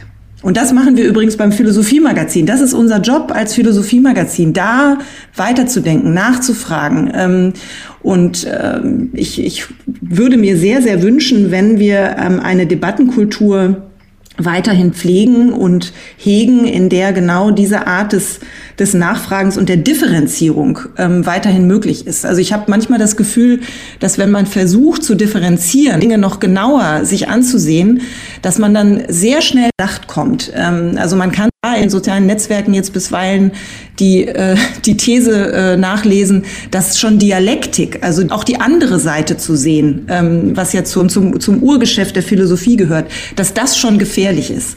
Und ähm, das merke ich eben auch in den Reaktionen auf mein Buch, ähm, also das Buch Sensibel, das gerade geschrieben was Versuch ist, dieses Phänomen der Sensibilität von, von, von verschiedenen Seiten anzugehen und die Dialektik dieses Phänomens herauszuarbeiten, dass das von vielen Leuten überhaupt nicht verstanden wird und auch nicht gutiert wird, weil es eben nicht einfach sagt, es ist gut, dass wir sensibel sind, es ist gut, dass wir sensibel miteinander umgehen, dass wir eine Sprachsensibilität ausprägen, sondern eben, ich versuche immer auch die andere Seite zu sehen. Und ähm, ich glaube, dass, das, dass, das, dass die Dialektik wirklich etwas ist, was ja, was eine Gesellschaft weiterbringt und wirklich ähm, auf dem Prinzip der Erkenntnislust beruht. Und mein Eindruck ist, dass diese Erkenntnislust, also dieses diese Neugierde, dass man denkt, okay, wie denkt der andere? Was, was, was ist das wahr, was er sagt? Und was könnte denn daran wahr sein, was er sagt? Also eine Art von hermeneutischem Wohlwollen, dass das etwas ist, was uns immer mehr abhanden kommt. Es ist nicht erstaunlich, dass in diesem Land in dieser Phase der gesellschaftlichen Entwicklung ein großer Teil der Menschen, nämlich die ungeimpften, über die 2G-Regelung vom praktischen Leben ausgeschlossen sind, dass sie nur arbeiten und in Supermärkten einkaufen dürfen, sonst dürfen sie nichts und die Gesellschaft akzeptiert es. Es gibt nicht mal eine öffentliche Debatte darüber. Es gibt auch keine Intellektuellen, die sagen, so könnt ihr mit denen nicht umgehen. Es gäbe eine ganz einfache Lösung, dass man 3G, wie es bei der Arbeit angewandt wird, überhaupt im gesellschaftlichen Leben anwendet, dass also auch Getestete sich frei bewegen können. Das ist aber nicht so, weil die ungeimpften sollen zur Impfung genötigt werden. Haben Sie dafür eine Erklärung, wie in diesem Land, wo wir gewöhnt waren, uns der Diskriminierung von Völkerschaften im Süden Afrikas und im weit abgelegenen Gebieten Asiens äh, zuzuwenden, dass wir diese ins Auge springende Ungerechtigkeit nicht thematisieren? Ich finde es sehr interessant, tatsächlich in dieser Situation, in der wir uns befinden, auch mal in andere Länder zu gucken. Und wenn man sich zum Beispiel mit Schweizerinnen und Schweizern unterhält, ähm, die sind erschrocken darüber, wie wir, wie wir debattieren oder wie wir eben gerade nicht debattieren, weil bestimmte Positionen einfach zu wenig zu weil immer mehr Kolleginnen und Kollegen von mir sagen, ich mische mich da gerade gar nicht mehr ein, ich will da gar nichts mehr zu sagen, denn die Diskussion ist so aufgeheizt, äh, da kann man nur verlieren. Ich denke eigentlich ähnlich wie du, aber ich sage lieber gar nichts mehr dazu. Ähm, also wenn man diesen Außenblick nochmal ansieht, also wie sehen uns denn eigentlich Menschen in Nachbarländern? Ich hoffe, dass wenn man diesen Blick etwas mehr zulässt, ähm, dass, dass wir dann auch einen kritischen Blick auf uns selbst bekommen. Also wie verengt wir inzwischen hier ähm, mit dieser pandemischen Situation, die unbedingt ernst zu nehmen ist. Ja, ich gehöre überhaupt nicht zu denen, die sagen, das ist nicht gefährlich und das äh, so. Ich leugne nicht, dass das eine gefährliche Pandemie ist, aber dennoch glaube ich, wir müssen ähm, uns auf die auf die Tugenden eines offenen Diskurses wieder besinnen. Ja, und es ist ja auch typisch, dass dass Sie äh, betonen müssen, wie jeder andere auch, der an der öffentlichen Diskussion teilnimmt, mit etwas abweichenden Haltungen, dass er kein Corona-Leugner ist. Das äh, geht gar nicht mehr anders. Ähm, nee, nee, wenn, in, mhm. wenn in Thüringen, aber auch in Baden-Württemberg Tausende gegen die Corona-Maßnahmen auf die Straße gehen und die Stimmung immer radikaler wird, ignoriert Olaf Scholz dann die Wirklichkeit? Sind wir nicht gespalten wie nie zuvor? Ja, das habe ich ja schon gesagt. Also ich, ich mache mir da größere Sorgen als Olaf Scholz. Ich meine, er sieht natürlich, was da passiert. Und er, er, äußert sich ja auch sehr besorgt darüber. Ich glaube, was, was ein Fehler ist, ist zu sagen, ähm, das sind Verrückte, das sind einige wenige, die unsere Demokratie bedrohen. Ich glaube, es gibt eine ganz, ganz große schweigende Mehrheit inzwischen ähm, von Menschen, die, die nicht bei Twitter sind, die auch keine Journalisten sind, die aber auch einen, ein großes Unbehagen haben angesichts der Verengung des Diskurses. Und das kann ich ablesen daran, dass ich ähm, auf meine Teilnahme ähm, an der Hart aber fair Sendung vor allem tausende E-Mails bekommen habe von Menschen, die Corona-Leugner sind, keine Verschwörungstheoretiker sind, die sogar oft geimpft sind, sehr oft sogar, aber die sagen, sie haben ein großes Unbehagen und sie machen sich groß Sorgen um den Zustand der Demokratie und die mir deshalb dankbar sind dafür, dass ich meine, meine Position eingebracht habe in dieser Sendung und die auch erschrocken darüber waren, wie eben diese Position und diese ähm, Haltung, die ich da, die ich da versucht habe zum Ausdruck zu bringen, ähm, ja im Grunde nicht gehört wurde. Und ähm, und deshalb meine ich, das, was wirklich gefährlich ist, das sind vielleicht gar nicht jetzt die, die sich da radikalisieren, sondern das, was was ich viel ähm, besorgniserregender finde, ist eben diese große schweigende Mehrheit, die sich nicht mehr wiederfindet in der Art, wie wir debattieren und auch möglicherweise in der Art, wie ähm, wie Politik gemacht wird in diesem Land. Ja, das ähm, das müsste man sicherlich noch mal genauer untersuchen. Ich habe jetzt natürlich meine kleine persönliche Feldstudie äh, da äh, gemacht, aber das ist zumindest das, was ich aus aus den Reaktionen jetzt ähm, auf meine Geschichte herauslesen kann. Der Anspruch und die Feldstudie von unserem neuen Bundeskanzler Olaf Scholz ist ja die Aussage, ich bin auch Kanzler der ungeimpften. Und damit kommen wir zu Ihrem aktuellen Buch, in dem Sie beschreiben die zunehmende Sensibilisierung des Selbst und der Gesellschaft. Das sei einerseits eine zivilisatorische Errungenschaft, andererseits könnte das auch ins Regressive kippen. Nennen Sie mal konkrete Beispiele bitte. In welchen Bereichen des Lebens oder der Debatte sind wir zu empfindlich geworden? Genau, also erstmal ein, ein Fortschritt ist es wirklich insofern, als dass die Sensibilisierung äh, des Selbst ähm, eine so komplexe äh, Gesellschaft, wie wir sie heute haben, ähm, überhaupt erst möglich macht. Also dass wir empfindsam sind für eigene und fremde Grenzen, dass wir auch unser eigenes Verhalten immer wieder hinterfragen, das ist notwendig notwendig, um zivilisatorischen Fortschritt äh, hervorzubringen. Und das gilt übrigens auch für die Sprachsensibilität, die ich erstmal begrüße. Also, dass wir vorsichtig sind, äh, kritisch sind, ja, äh, uns selbst gegenüber in der Verwendung von bestimmten Begriffen. Also nehmen wir das N-Wort, ähm, das auch in meiner Kindheit noch vollkommen arglos äh, verwendet wurde, äh, so wie Tisch oder Stuhl. Ähm, aber das natürlich muss man, muss man hier äh, selbstkritisch sein und, und sich, und auch so eine Art unbewussten Rassismus bei sich selbst hinterfragen, unbedingt. Ähm, problematisch wird es, um jetzt bei diesem Beispiel zu bleiben, dann, ähm, wenn gerade die, die diese Sprachsensibilität einfordern, selber ähm, äh, in einen Rigorismus eigentlich verfallen, in einen harten Rigorismus verfallen, dahingehend, dass gar nicht mehr kontextsensibel geschaut wird, wie wird der Begriff denn wo, zu welchem Zweck eigentlich verwendet. Also um ein konkretes Beispiel zu nennen, wenn eine, eine äh, Figur auf der Theaterbühne, die ähm, ein, ein Nazi ist, ähm, dieses Wort verwendet in einer diskriminierenden Weise, aber eben gerahmt durch diese Theaterbühne und äh, die, die Rollenzuschreibung, äh, die ihr zukommt, dann ist das eben etwas vollkommen anderes, als wenn ich auf Straße jemanden mit diesem Wort anspreche. Ähm, und diese, diese Differenzierungsleistung, die äh, müssen wir unbedingt ähm, vollbringen. Das, ähnlich sehe ich das in der Debatte um das generische Maskulinum, ähm, dass man, dass ich natürlich, ich bin unbedingt dafür, dass wir die äh, Schattierungen von Geschlecht, die unterschiedlichen Geschlechter, die Mann und Frau hinausgehen, dass wir die anerkennen, äh, dass wir sie partizipieren lassen. Da bin ich unbedingt dafür.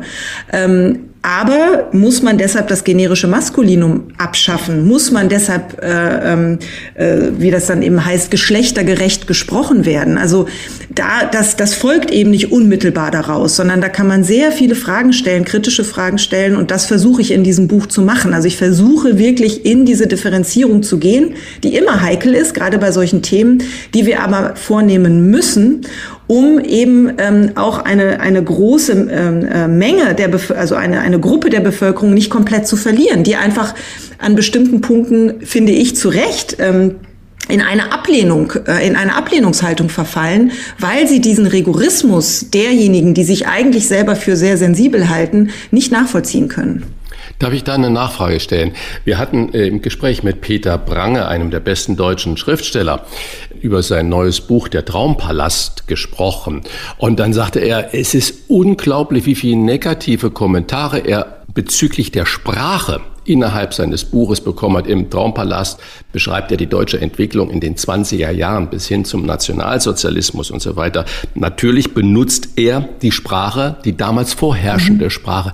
Ist das noch korrekt oder muss man sich dann der neuen Sprache widmen und versuchen, diese neue Sprache auch in diese Zeit zu transformieren? Oder ist, hat er völlig recht in seinem Standpunkt, dass er sagt, nee, wenn ich diese Zeit, den Zeitgeist beschreibe, muss ich die Sprache, die dort vorher dann natürlich auch benutzen. Ja, ich meine, man, man muss diese Debatten, finde ich, immer natürlich am besten führen mit den Leuten, die, die von diesen Begriffen dann eben auch betroffen sind. Ne? Das, ist, das ist immer besser, als wenn ich jetzt alleine äh, dazu Stellung nehme. Aber mein Gott, ich bin halt nun mal eine, eine weiße heterosexuelle Frau und gehöre auch in diese Gesellschaft hinein. Und deshalb habe ich natürlich auch Standpunkte dazu, die sich ja auch ergeben haben in der Auseinandersetzung, auch mit Gesprächen mit Betroffenen. Ich habe viele Gespräche in den letzten zwei Jahren geführt äh, diesbezüglich.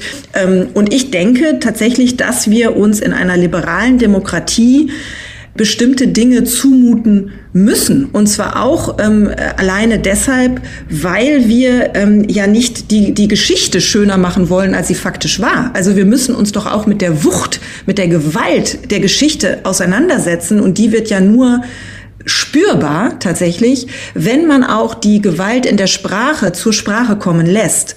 Und äh, ich denke wirklich, dass, dass, dass man sehr genau hinsehen muss, wo ist die Grenze des Zumutbaren? Also wo kann man wirklich sagen, das müssen wir uns heute in einer zivilisierten Welt, die auf Partizipation beruht und wo eben sehr verschiedene Gruppen in einer Gesellschaft zusammenkommen, wo, was müssen wir uns nicht mehr wechselseitig zumuten? Worauf können wir wirklich gut verzichten? Aber was müssen wir uns eben doch zumuten, damit wir die Freiheit, also damit wir die Freiheit bewahren. Und ähm, Ich sehe es eben als hochproblematisch an, wenn man anfängt, bestimmte Ausstellungen nicht mehr zuzulassen, Bilder abzuhängen, weil sie vielleicht negative Assoziationen bei Betroffenen auslösen könnten.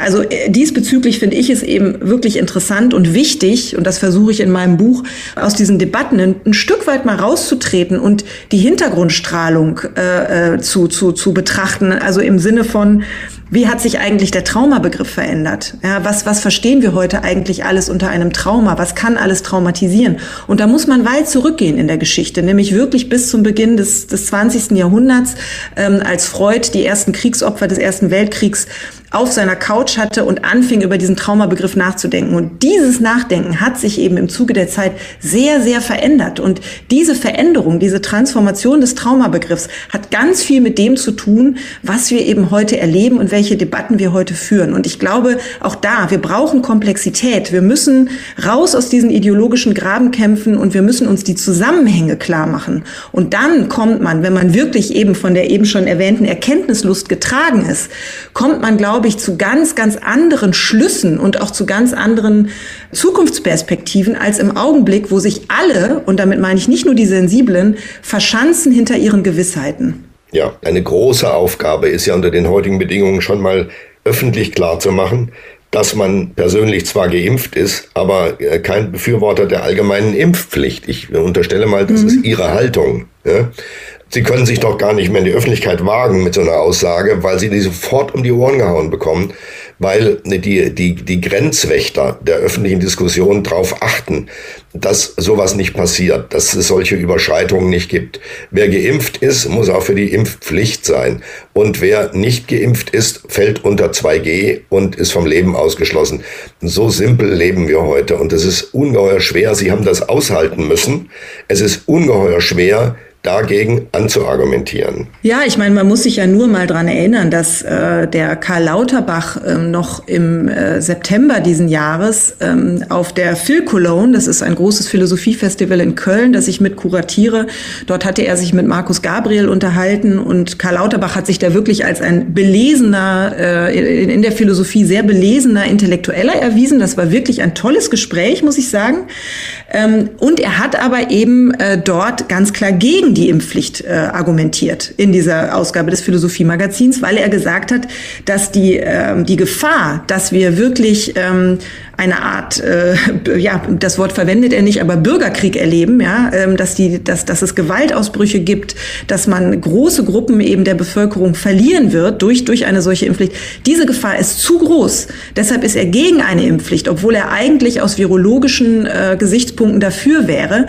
Diese Meinung hat er jetzt inzwischen geändert. Aber daran sieht man, dass eben selbst so jemand wie Karl Lauterbach noch vor gar nicht so langer Zeit ganz klar dagegen war. Und ähm, das sage ich jetzt jetzt einfach nur deshalb, um klarzumachen, dass man natürlich diese Position vertreten kann. Ja, also die Dinge haben sich jetzt seit September nicht so grundlegend verändert. Gut, wir haben jetzt diese Omikron-Variante, das ist eine neue, eine neue äh, Mutation, sicherlich, aber ähm, trotzdem die Gefahrenlage, dass, ähm, dass es in diesem Land wirklich zu, äh, zu, zu Gewalt kommt, ähm, zu einer noch größeren Krise der Demokratie, diese Gefahr, die ist ja nicht verschwunden. Was sollten denn die Skeptiker Ihrer Meinung nach tun, um nicht von den Radikalen vereinnahmt zu werden oder denen zugeschlagen zu werden? Demonstrationen meiden? Das hieße doch, dass sie auf ihr Demonstrationsrecht verzichten, um nicht verwechselt zu werden. Wo sind wir dann angekommen?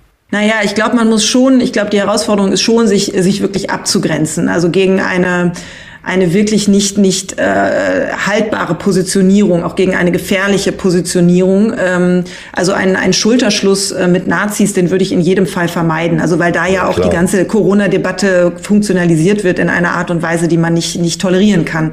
Diese Abgrenzungsleistung, die muss man, glaube ich, immer wieder auch vollbringen, um klarzumachen, mir geht es nicht darum, sondern mir geht es um um Differenzierung. Darum geht es mir und um kritisches Nachfragen. Und ähm, das ist, glaube ich, wichtig, dass man, dass man diese ähm, diese Leistung, diese intellektuelle ähm, Leistung nicht ähm, nicht aufgibt und dass man da auch äh, auch mutig ist. Ja, das ähm, da, dazu kann ich eigentlich nur ermutigen, dass dass man sich nicht da, ähm, weil wir leben immer noch in einer freiheitlichen Gesellschaft. Also das muss man sich ja auch klar machen. Ich komme jetzt nicht ins Gefängnis, wenn ich äh, auf diese Art und Weise bei hart aber fair auftrete. Also ich, ich finde, man muss so ein bisschen auch die Kirche im Dorf lassen und sagen, ähm, ja, wir dürfen uns auch nicht in, in, in, so eine, in so ein feiges Schweigen zurückziehen. Ähm, das ist ja auch ein Phänomen unserer Zeit, äh, was gerade eben auch mit den sozialen Medien zu tun hat, dass die Leute wollen nicht mehr anecken, man will keinen Shitstorm kriegen, äh, ne, man spricht für seine Community und so weiter. Das sind ja Dynamiken, die eben auch in den Journalismus hier hineinragen, also bis hinein in die in den Stil. Ja, also wenn man äh, sich so bestimmte Äußerungen jetzt auch auf meine Auftritte hin anguckt, da hat man das Gefühl, da sprechen Journalisten auch eher zu ihrer Fangemeinde, als dass sie differenziert argumentieren und sachbezogen argumentieren. Ähm, also damit will ich nur sagen, man, man, man muss, äh, finde ich, als Journalist, als Journalistin, als intellektuelle Person auch ähm, auch da, man muss sich etwas zumuten in gewisser Weise, ja. Also da darf man die Grenze des Zumutbaren auch nicht zu eng ziehen. Wenn man aber jetzt sagt, man muss sich auch etwas zumuten und wenn man dann das, was wir auch gerade jetzt besprochen haben, diese unterschiedlichen Positionen, die man zu Corona, zu Impfgegnern, Skeptikern und so weiter haben kann und dass das eigentlich gar nicht mehr wirklich äußerbar ist. Wer sind denn diejenigen, die diesen Diskurs heute beenden? Sind das die Medien? Wo kommt dieser Druck denn her? Kommt das von links oder kommt das von rechts? Oder wieso erstirbt denn so eine andere Sichtweise eigentlich schon gleich im Keim.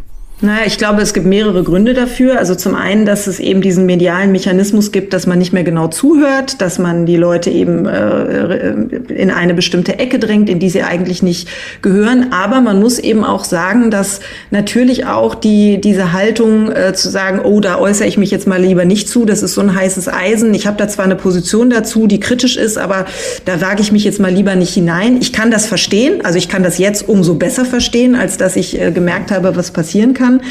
Aber da muss man eben vorsichtig sein. Ja? Also man, man muss sich klug bewegen im Feld. Man muss wirklich sich genau überlegen, ähm, ne, wo tritt man auf, wie, wie, ne, welche Formate sind geeignet, um eben auch eine bestimmte Komplexität zu transportieren. Das muss man unbedingt tun. Aber man darf auch nicht ähm, äh, in eine Haltung hineinverfallen, wo man sagt, oh, da, das, da, da sage ich jetzt lieber gar nichts zu. Ja, da, da mache ich mich mal ganz schlank. Ähm, ich, ich melde mich erst im nächsten Frühjahr wieder, wenn, wenn die Zahlen wieder unten sind oder so. Ja, das ähm, ist also, was, ne? was Sie schildern, ist aber auch schon keine freie Gesellschaft mehr wenn Sie erst lange überlegen, wo Sie es ja, äh, wagen ja, können, eine bestimmte das, Position zu vertreten. Das, das stimmt. War mal das, anders. Ja, Sie haben, Sie haben sehr recht. Ähm, aber ich glaube eben, dass diese, diese Verengung des Diskurses eben auch mitproduziert wird, genau dadurch, dass Leute sagen, ich halte mich da jetzt raus. Ja, also diese diese Entscheidung zu schweigen, etwas nicht zu sagen, das ähm, äh, das verstärkt natürlich genau diese Dynamik, die Sie zu Recht beklagen. Ja, also damit will ich nur sagen, ähm, ich glaube, um diese Offenheit, äh, um die Debattenkultur wirklich am Leben zu halten, braucht man eben auch Mut.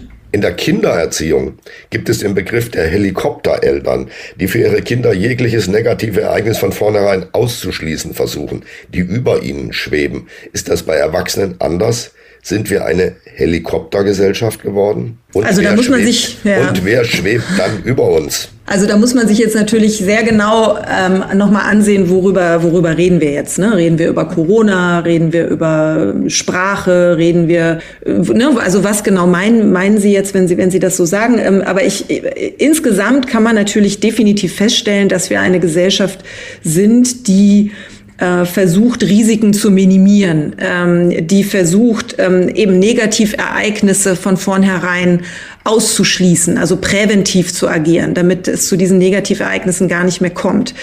Ähm, das ist ja erstmal auch verständlich und richtig, aber es hat eben eine andere Seite. Und diese andere Seite zeigt sich, wenn man sich anschaut, was eigentlich Resilienz ist. Und Resilienz ähm, ist etwas, was aus meiner Sicht aus der Verletzlichkeit von Individuen erwächst. Das ist eine Kraft, die sich entfalten kann aus der Sensibilität, aus der Verletzlichkeit heraus, aber die natürlich auch nur dann zur Entfaltung kommt, wenn ein Subjekt mit negativen Ereignissen konfrontiert ist. Also die Resilienz ist gerade eine, ähm, eine, eine, wenn man so sagen will, Kultur oder auch Selbsttechnik, die aus der Konfrontation mit dem negativen Ereignis erwächst. Ein anderes Prinzip, das stelle ich in meinem Buch auch gegenüber, ist die Immunität. Also wenn man das sozusagen als die Immunität als gesellschaftliches Prinzip nimmt, Die Immunität versucht, das negative Ereignis von vornherein auszuschließen. Es darf gar nicht so weit kommen. Ja, und deshalb kann man sagen, wenn man jetzt mal diesen Begriff der Immunität metaphorisch äh, liest auf einer gesellschaftlichen äh, Ebene, könnte man sagen, die Immunität ist eigentlich eher das Prinzip nicht von liberalen Demokratien, wo ständig man irgendwie mit irgendwas beschäftigt ist, was einem jetzt nicht wahnsinnig gut gefällt und was vielleicht auch wehtut und schmerzt, ähm, während die Immunität eigentlich das Prinzip eher ist von totalitären Staaten. Also man versucht äh, sozusagen bestimmte Ereignisse gar nicht erst vorkommen zu lassen. Und diese Tendenz ins Totalitäre hinein, die gibt es natürlich schon, wenn wir anfangen zu sagen, ähm, bestimmte Begriffe dürfen gar nicht mehr verwendet werden äh, ähm, oder wie heute in der Zeitung zu lesen war, ähm, dass es inzwischen Positionen gibt, die sagen, die, die Sprachsensibilität, die ist sozusagen verfassungsrechtlich geboten. Ja, also dass wir gendern, ist verfassungsrechtlich geboten, konnte man heute in der FAZ nachlesen. Ähm, ne, also da, da fängt es dann aus meiner Sicht wirklich an, ähm, haarig zu werden. Immunität ist vielleicht das, was Uli Jörges mit den Helikoptergesellschaften mhm. gemeint hat. Äh, wie kommen wir denn zurück zu dem, was Sie vielleicht als angemessen sensibel beschreiben würden, im Gegensatz zur Helikoptergesellschaft? Ja, das, das bedeutet eben, dass wir uns wechselseitig ähm, auch Schmerz und Verletzungen zumuten müssen. Nicht alles, ja. Also ich finde, man muss da sehr genau äh, hinsehen und unterscheiden. Also jetzt jemandem, der tagtäglich auf dem Weg zur Arbeit ähm, äh, Rassismus erfährt, dem zu sagen, jetzt sei mal ein bisschen resilient und halt das aus und damit muss er leider klarkommen. Äh, das ist natürlich falsch. Ähm, aber ich glaube, wir brauchen eben diesen doppelten Blick. Wir brauchen einen, einen Blick für problematische Strukturen und dazu gehört natürlich auch, äh, gehören natürlich auch rassistische Strukturen in einer Gesellschaft.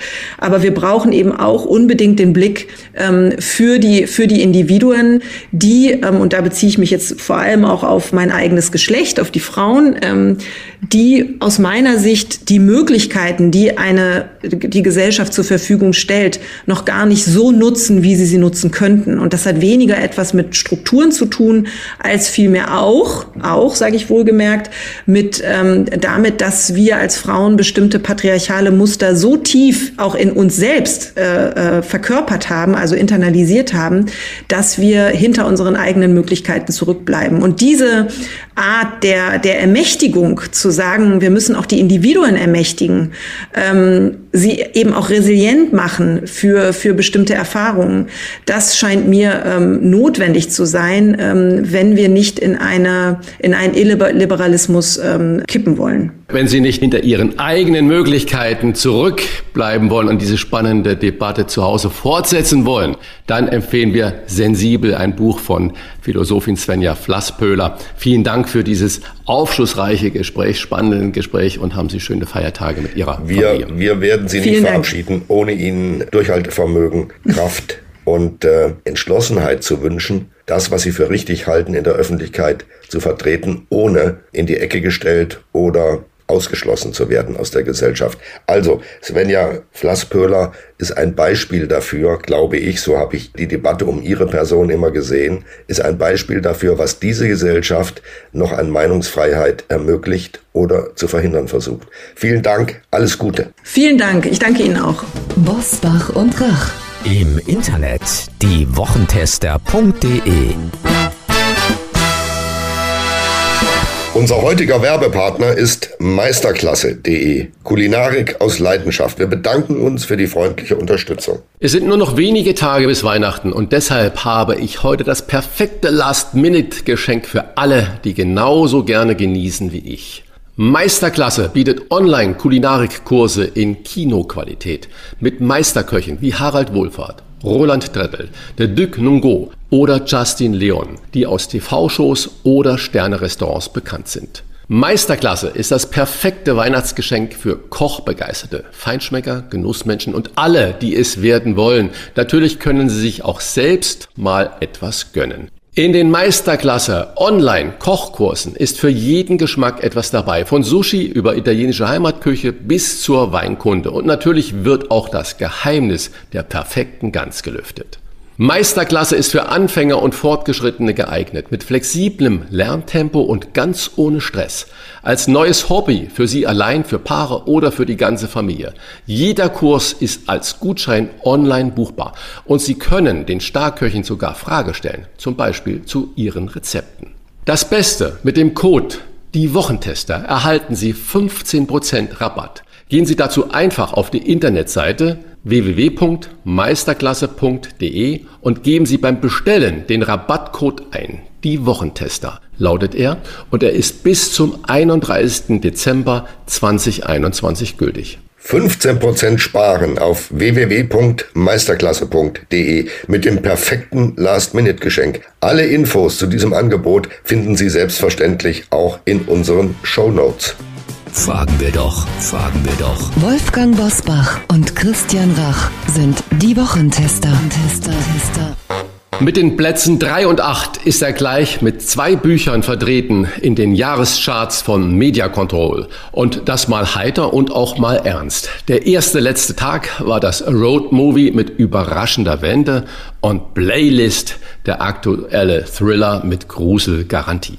Und dann talkt er auch noch beim Riverboat vom RBB. Wie fühlt er sich in der Mehrfachrolle? Und was waren seine Tops und Flops des Jahres 2021?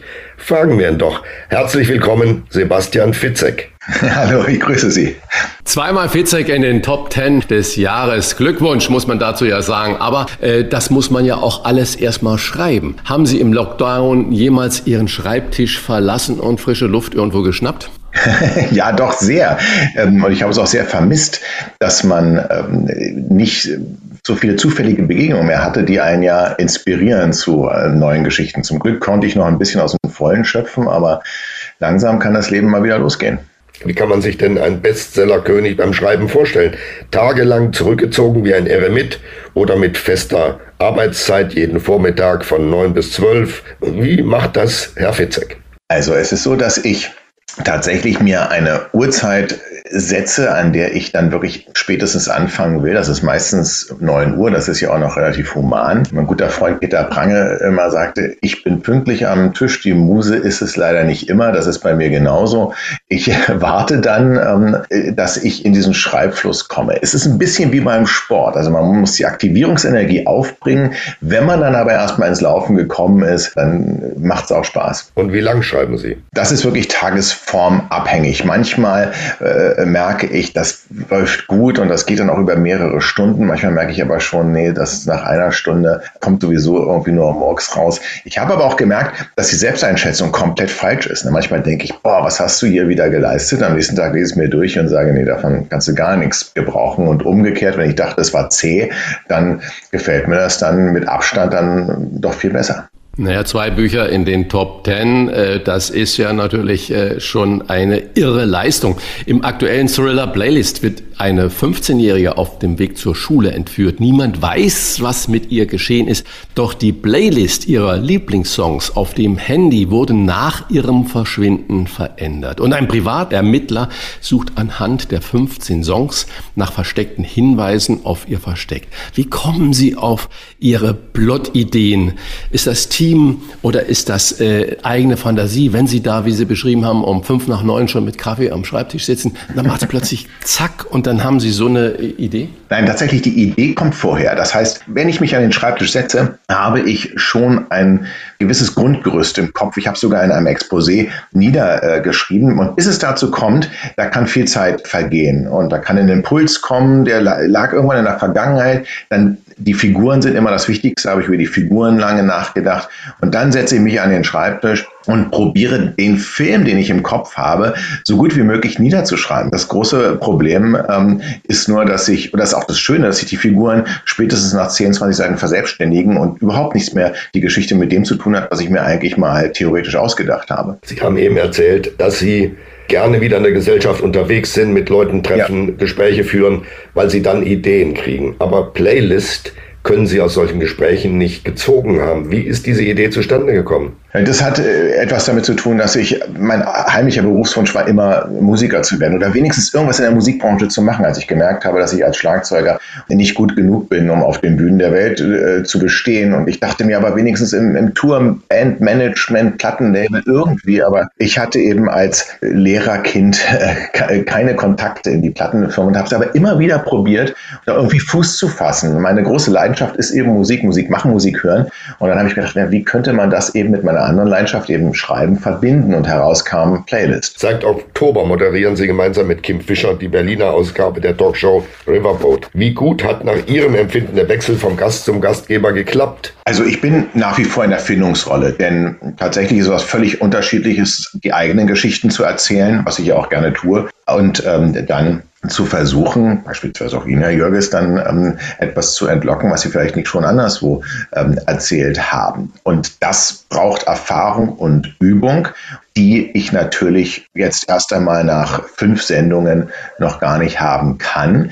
Gleichwohl macht es mir A sehr viel Spaß und B, ich habe auch eben nur zugesagt, weil ich mit Kim Fischer eben ein nicht nur sehr sympathisches, sondern sehr erfahrenes Sicherheitsnetz zur Verfügung habe und weiß, mir kann eigentlich nicht, nicht viel passieren, im Zweifelsfall übernimmt sie wenn ich mir die Bemerkung erlauben darf. Kim Fischer ist eine Unterhaltungsfigur, vollständig.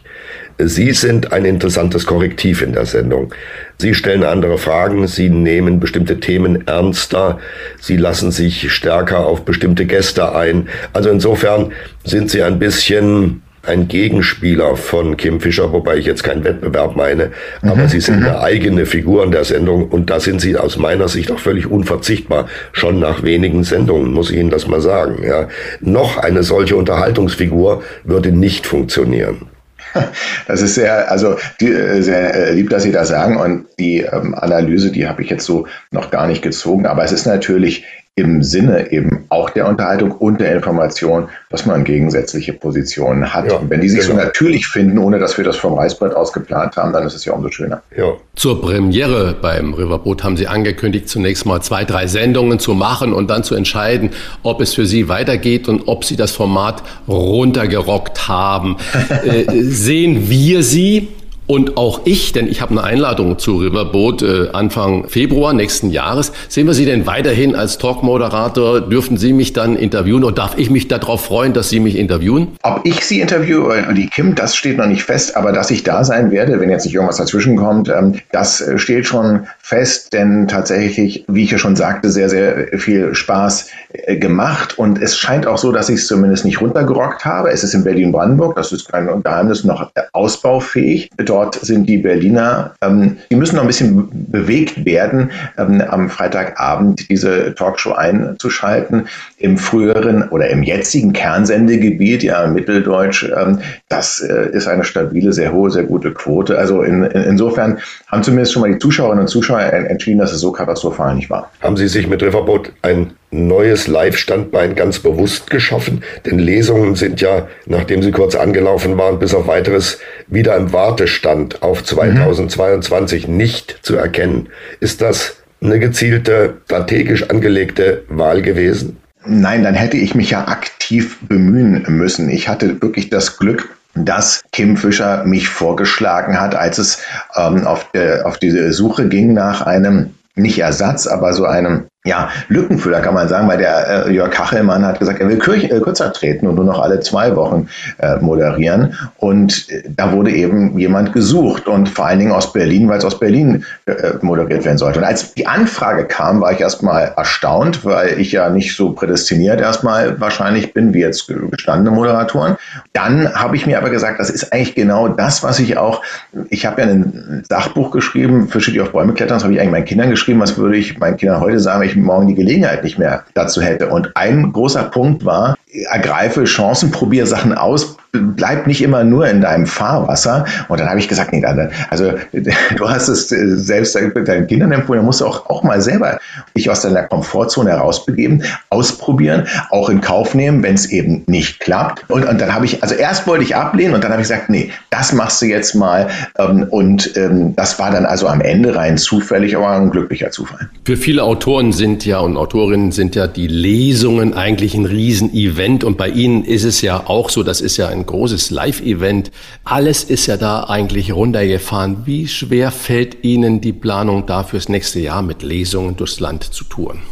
Total schwer. Ich habe jetzt schon Anfragen, beispielsweise nehmen wir mal die Leipziger Buchmesse. Ich bin mir nicht sicher, A, findet die statt? B, wann findet die statt? Denn im letzten Jahr oder in diesem Jahr wurde sie ja verschoben. C, ist es überhaupt möglich, dort mit Publikum in Kontakt zu treten, denn ich bin ja Autor. Mit anderen Worten, ich muss jetzt keine Fachgespräche äh, führen, die sicherlich wichtig sind, aber mit, mit Agenten und Vertrieblern, ähm, sondern ich möchte natürlich auf Leserinnen und Leser stoßen. Wenn das aber gar nicht möglich ist, wenn Lesungen nicht möglich sind, weil die Hygienebestimmungen, die natürlich äh, zu respektieren sind, wenn die das gar nicht möglich machen, dann bin ich da eigentlich auch wiederum Fehler am Platz. Also mit anderen Worten, ich bin mir wirklich nicht sicher ähm, und habe erst einmal alles auf Hold gelegt. Wir haben ja schon angekündigt, dass wir mit Ihnen, da Sie ja nun Kollege sind, auf Ihre persönlichen Tops und Flops des Jahres 2021 zurückschauen. Was war Ihr Highlight?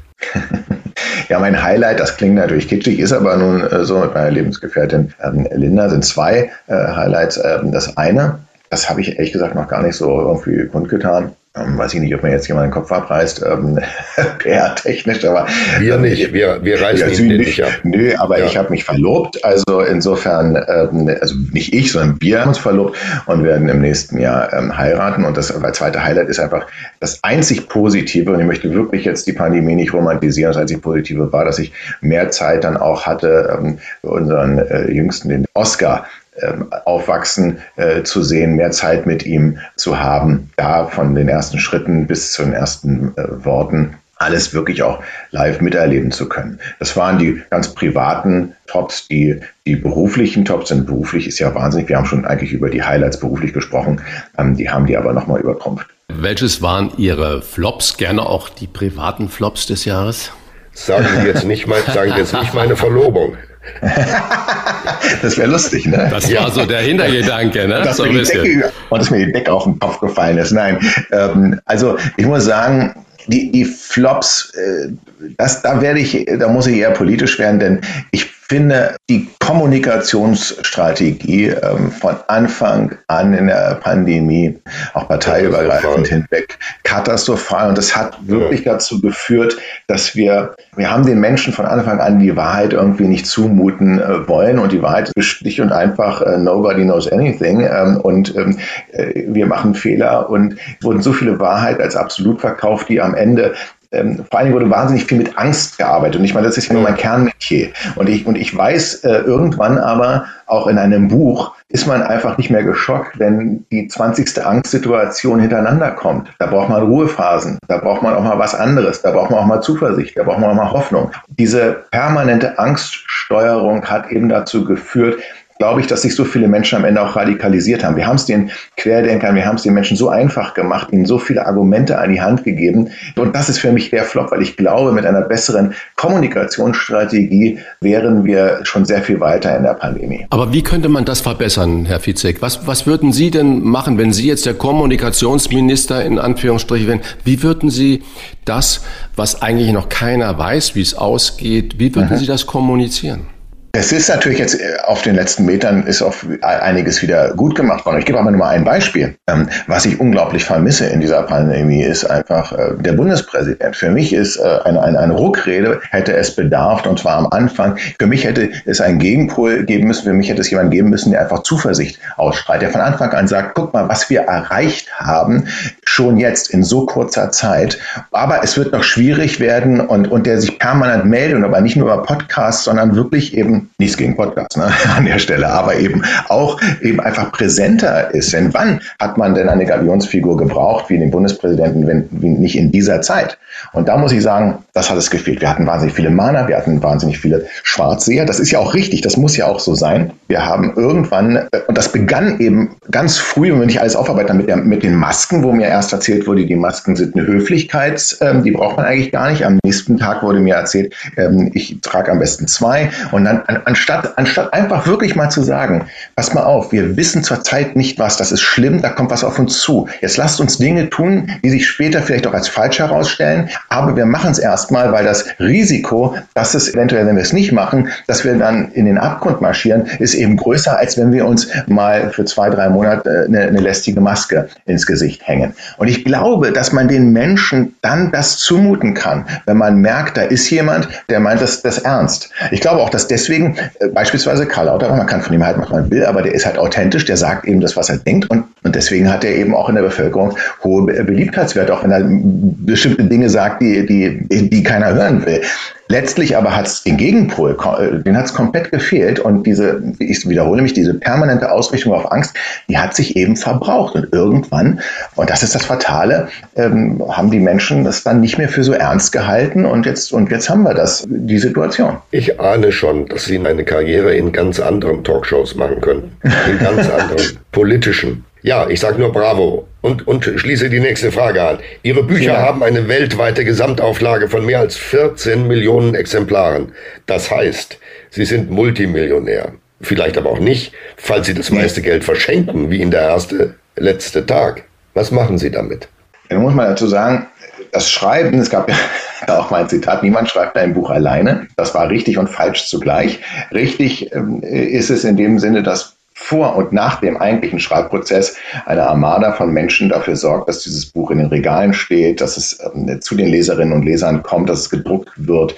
Der Schreibprozess an sich, zumindest bei mir, ist äh, dann doch ein sehr einsamer und er ist alleine. Aber ich habe von Anfang an, als ich gewusst, ohne Unterstützung Erfolg sich nicht einstellen wird, weil mein erstes Buch Therapie hatte eine Startauflage von 2500 Stück. Rein statistisch gesehen war das gar nicht möglich. Selbst wenn auch an, in einer Woche alle verkauft worden wären, wäre man damit nicht in die Bestsellerliste gekommen.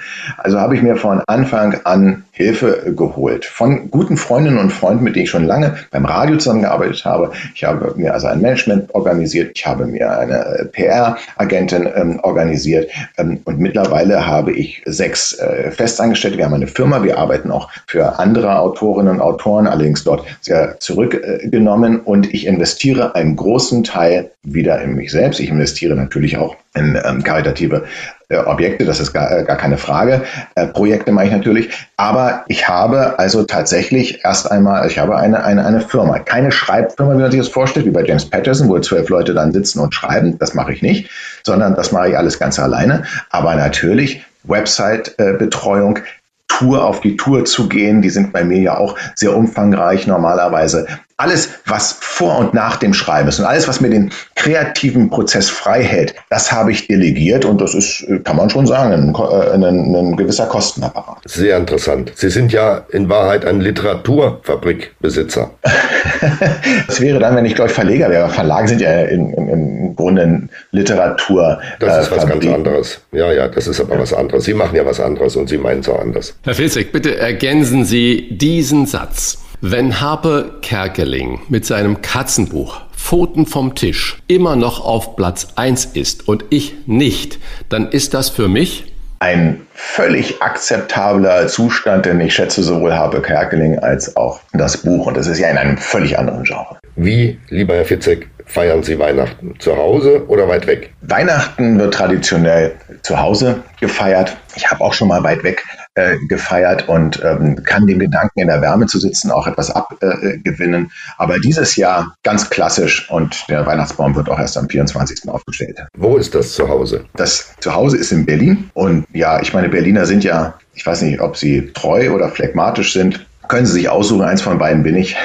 und bin ja hier geboren und nie sehr weit selbst aus meinem Kiez äh, weggezogen. Sie haben gerade gesagt, feiern Sie ganz klassisch. Was sind denn Weihnachtsrituale im Hause Fitzek? Die Weihnachtsrituale sind eben beispielsweise, dass die Tanne erst an dem Tag aufgestellt wird, dass es eine Bescherung so ab 16 Uhr gibt und nach der Bescherung dann gegessen wird. Das Essen allerdings ist kein Ritual. Das, das kann variieren von ähm, Würstchen, wie sie häufig in Berlin mit Kartoffelsalz serviert werden zu Weihnachten, bis hin zu chinesisch. Da bin ich überhaupt gar nicht festgelegt. Playlist heißt sein aktueller Thriller im Weihnachtsgeschäft und der ist nicht nur ein Buch, sondern auch eine Playlist mit 15 Songs, die wie ein düsteres musikalisches Rätsel funktionieren.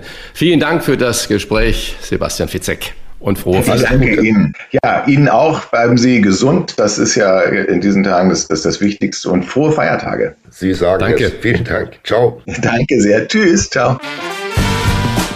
Rauf und runter. Wolfgang Bosbach und Christian Rach sind die Wochentester. Wochentester. Wir geben Ihnen an dieser Stelle immer unsere ganz persönliche Bewertung ab über das, was wir in dieser Woche gut oder schlecht fanden. Daumen hoch oder Daumen runter. Klare Urteile sind gefragt. Uli, gab es für dich in dieser Woche etwas, bei dem du gesagt hast, Daumen hoch oder auch Daumen runter? Es gab sowohl als auch. Also Daumen hoch, muss ich sagen hat bei mir Annalena Baerbock ausgelöst. Da war, ich, da war ich sehr skeptisch, ob sie das Außenministerium tragen kann. Und ihre ersten Auslandsreisen hat sie bravourös absolviert, sehr diplomatisch, sehr haltungsvoll und vor allem hat sie nach der Verurteilung des Tiergartenmörders des Mannes, der einen Georgier erschossen hat, offensichtlich im Auftrag russischer Geheimdienste, das Richtige getan, nämlich zwei Geheimdienstler aus der russischen Botschaft nach Hause geschickt. Das ist richtig, zeigt Führung und Stärke und da sage ich Daumen hoch. Daumen runter. Ich finde diese Debatte über die neue Sitzordnung im Bundestag völlig daneben. Also die Bemühungen der Ampelkoalition, die CDU-CSU neben die AfD zu schieben, und die FDP rauszuholen und sozusagen in einen Ampelblock zu setzen. Das ist einfach albern. Da kann man sich ruhig ein bisschen gelassener geben und die alte Sitzordnung durchtragen. Das schadet der FDP nichts, wenn sie da neben der AfD sitzt. Die haben mit denen gar nichts zu tun. Man muss nicht ständig an alten Ordnungen oder Ritualen in der Politik rumoperieren. Lasst es, wie es ist. Es schadet niemandem. So, und was hat dich in dieser Woche besonders bewegt, Christian? Ja, es ist die letzte Sendung vor Weihnachten. Ich will gar nicht so die großen negativen Dinge herausgreifen. Aber eine Sache, über die ich mir wirklich vermutlich über die Feiertage Gedanken mache, ist die Impfpflicht. Wenn wir sagen Impfpflicht für alle, okay. Und nun haben wir gesagt, eine Impfung brauchen wir. Dann hieß es, wir brauchen zwei Impfungen. Und jetzt heißt es, wir brauchen auf alle Fälle die dritte Auffrischimpfung. Und dann kommt die Erkenntnis, dass das aber auch nach zweieinhalb Monaten nicht mehr reicht. Dann brauchen wir die vierte und die fünfte Impfung. Bedeutet eine Impfpflicht denn auch, dass wir uns alle zwei Monate, alle drei Monate oder wie auch immer impfen lassen müssen, wenn das im März wirklich kommt? Ich glaube, darüber muss man trefflich diskutieren. Ist es ein einmaliger Pix oder ist es dann der Pix, der uns äh, sechsmal im Jahr äh, zu erreichen hat? Da höre ich noch viel zu wenig drüber und das regt mich ein bisschen auf, dass man zwar nur über die Pflicht spricht, aber nicht über die Konsequenz dessen. Was bedeutet das für die Impfpflicht? Dann, ich habe große Hoffnung, dass wir jetzt bei der neuen Regierung mit Steffen Hebestreit und auch mit Christiane Hoffmann, die ja äh, ein Dauergast in allen Talksendungen jetzt war, also sie war Spiegel-Korrespondentin im, Hauptstadt, im Hauptstadtbüro. Äh, und jetzt wird sie stellvertretende Regierungssprecherin. Und es wurden ja immer die mangelnde Kommunikation der Regierung in, gerade in dieser, nicht nur in der Corona-Zeit, sondern generell angeklagt. Jetzt haben wir zwei Vollblutjournalisten, Journalistinnen da an den Hebeln. Ich bin gespannt, ob sich die Kommunikation der Politik zum einfachen Volk hin wirklich verbessert oder ob es ein Geschwurbel bleibt. Und ich möchte eigentlich abschließen mit einem wunderbaren Zitat, das ich in der FAZ gelesen habe. Ich zitiere. Falls es etwas gibt, das Keith Richards und Robert Plant nicht erlebt haben, hat selbst der Teufel Angst davor. Und das finde ich wunderbar. Das ist mein Spruch des Jahres. Ist Richard Rolling Stones und Robert Blunt, Led Zeppelin, zwei alte äh, Hautdegen. Ich fand das ganz wunderbar. So ist das Leben. Und wenn man Leben in den Gesichtern sieht, dann ist es eigentlich ein intensives Leben. Aber so intensiv wie das Leben im Moment ist, könnte auch ein bisschen ruhiger wieder werden. Was wird? Was wird? Wolfgang Bosbach und Christian Rach sind die Wochentester. Wochentester. Der hessische Ministerpräsident Volker Bouffier wird am Samstag 70 Jahre alt und ist immer noch dabei. Er hat sich nicht in die Rente bisher verabschiedet. Als kleiner Hinweis an Volker Bouffier, den wir auch schon mal hier im Gespräch hatten. Uli, du bist am 8. Dezember 70 geworden und bist im aktiven Unruhezustand. Wie fühlt man sich nach der Rundung? Eigentlich entspannter als mit 60, muss ich sagen. Die Hürde, die ich hatte, die psychologische, war der 60. Geburtstag. Da hat man das Gefühl, jetzt beginnt das Alter. Mit 70 hat es längst begonnen und da ist man äh, gelassener. Da schaut man eher auf seine Lebenserfahrungen und das, was man noch gerne tun würde. Jedenfalls es drückt nicht mehr. 60 hat mich gedrückt, 70 nicht. Und ich glaube, den meisten anderen, soweit ich das gehört habe, geht's ähnlich.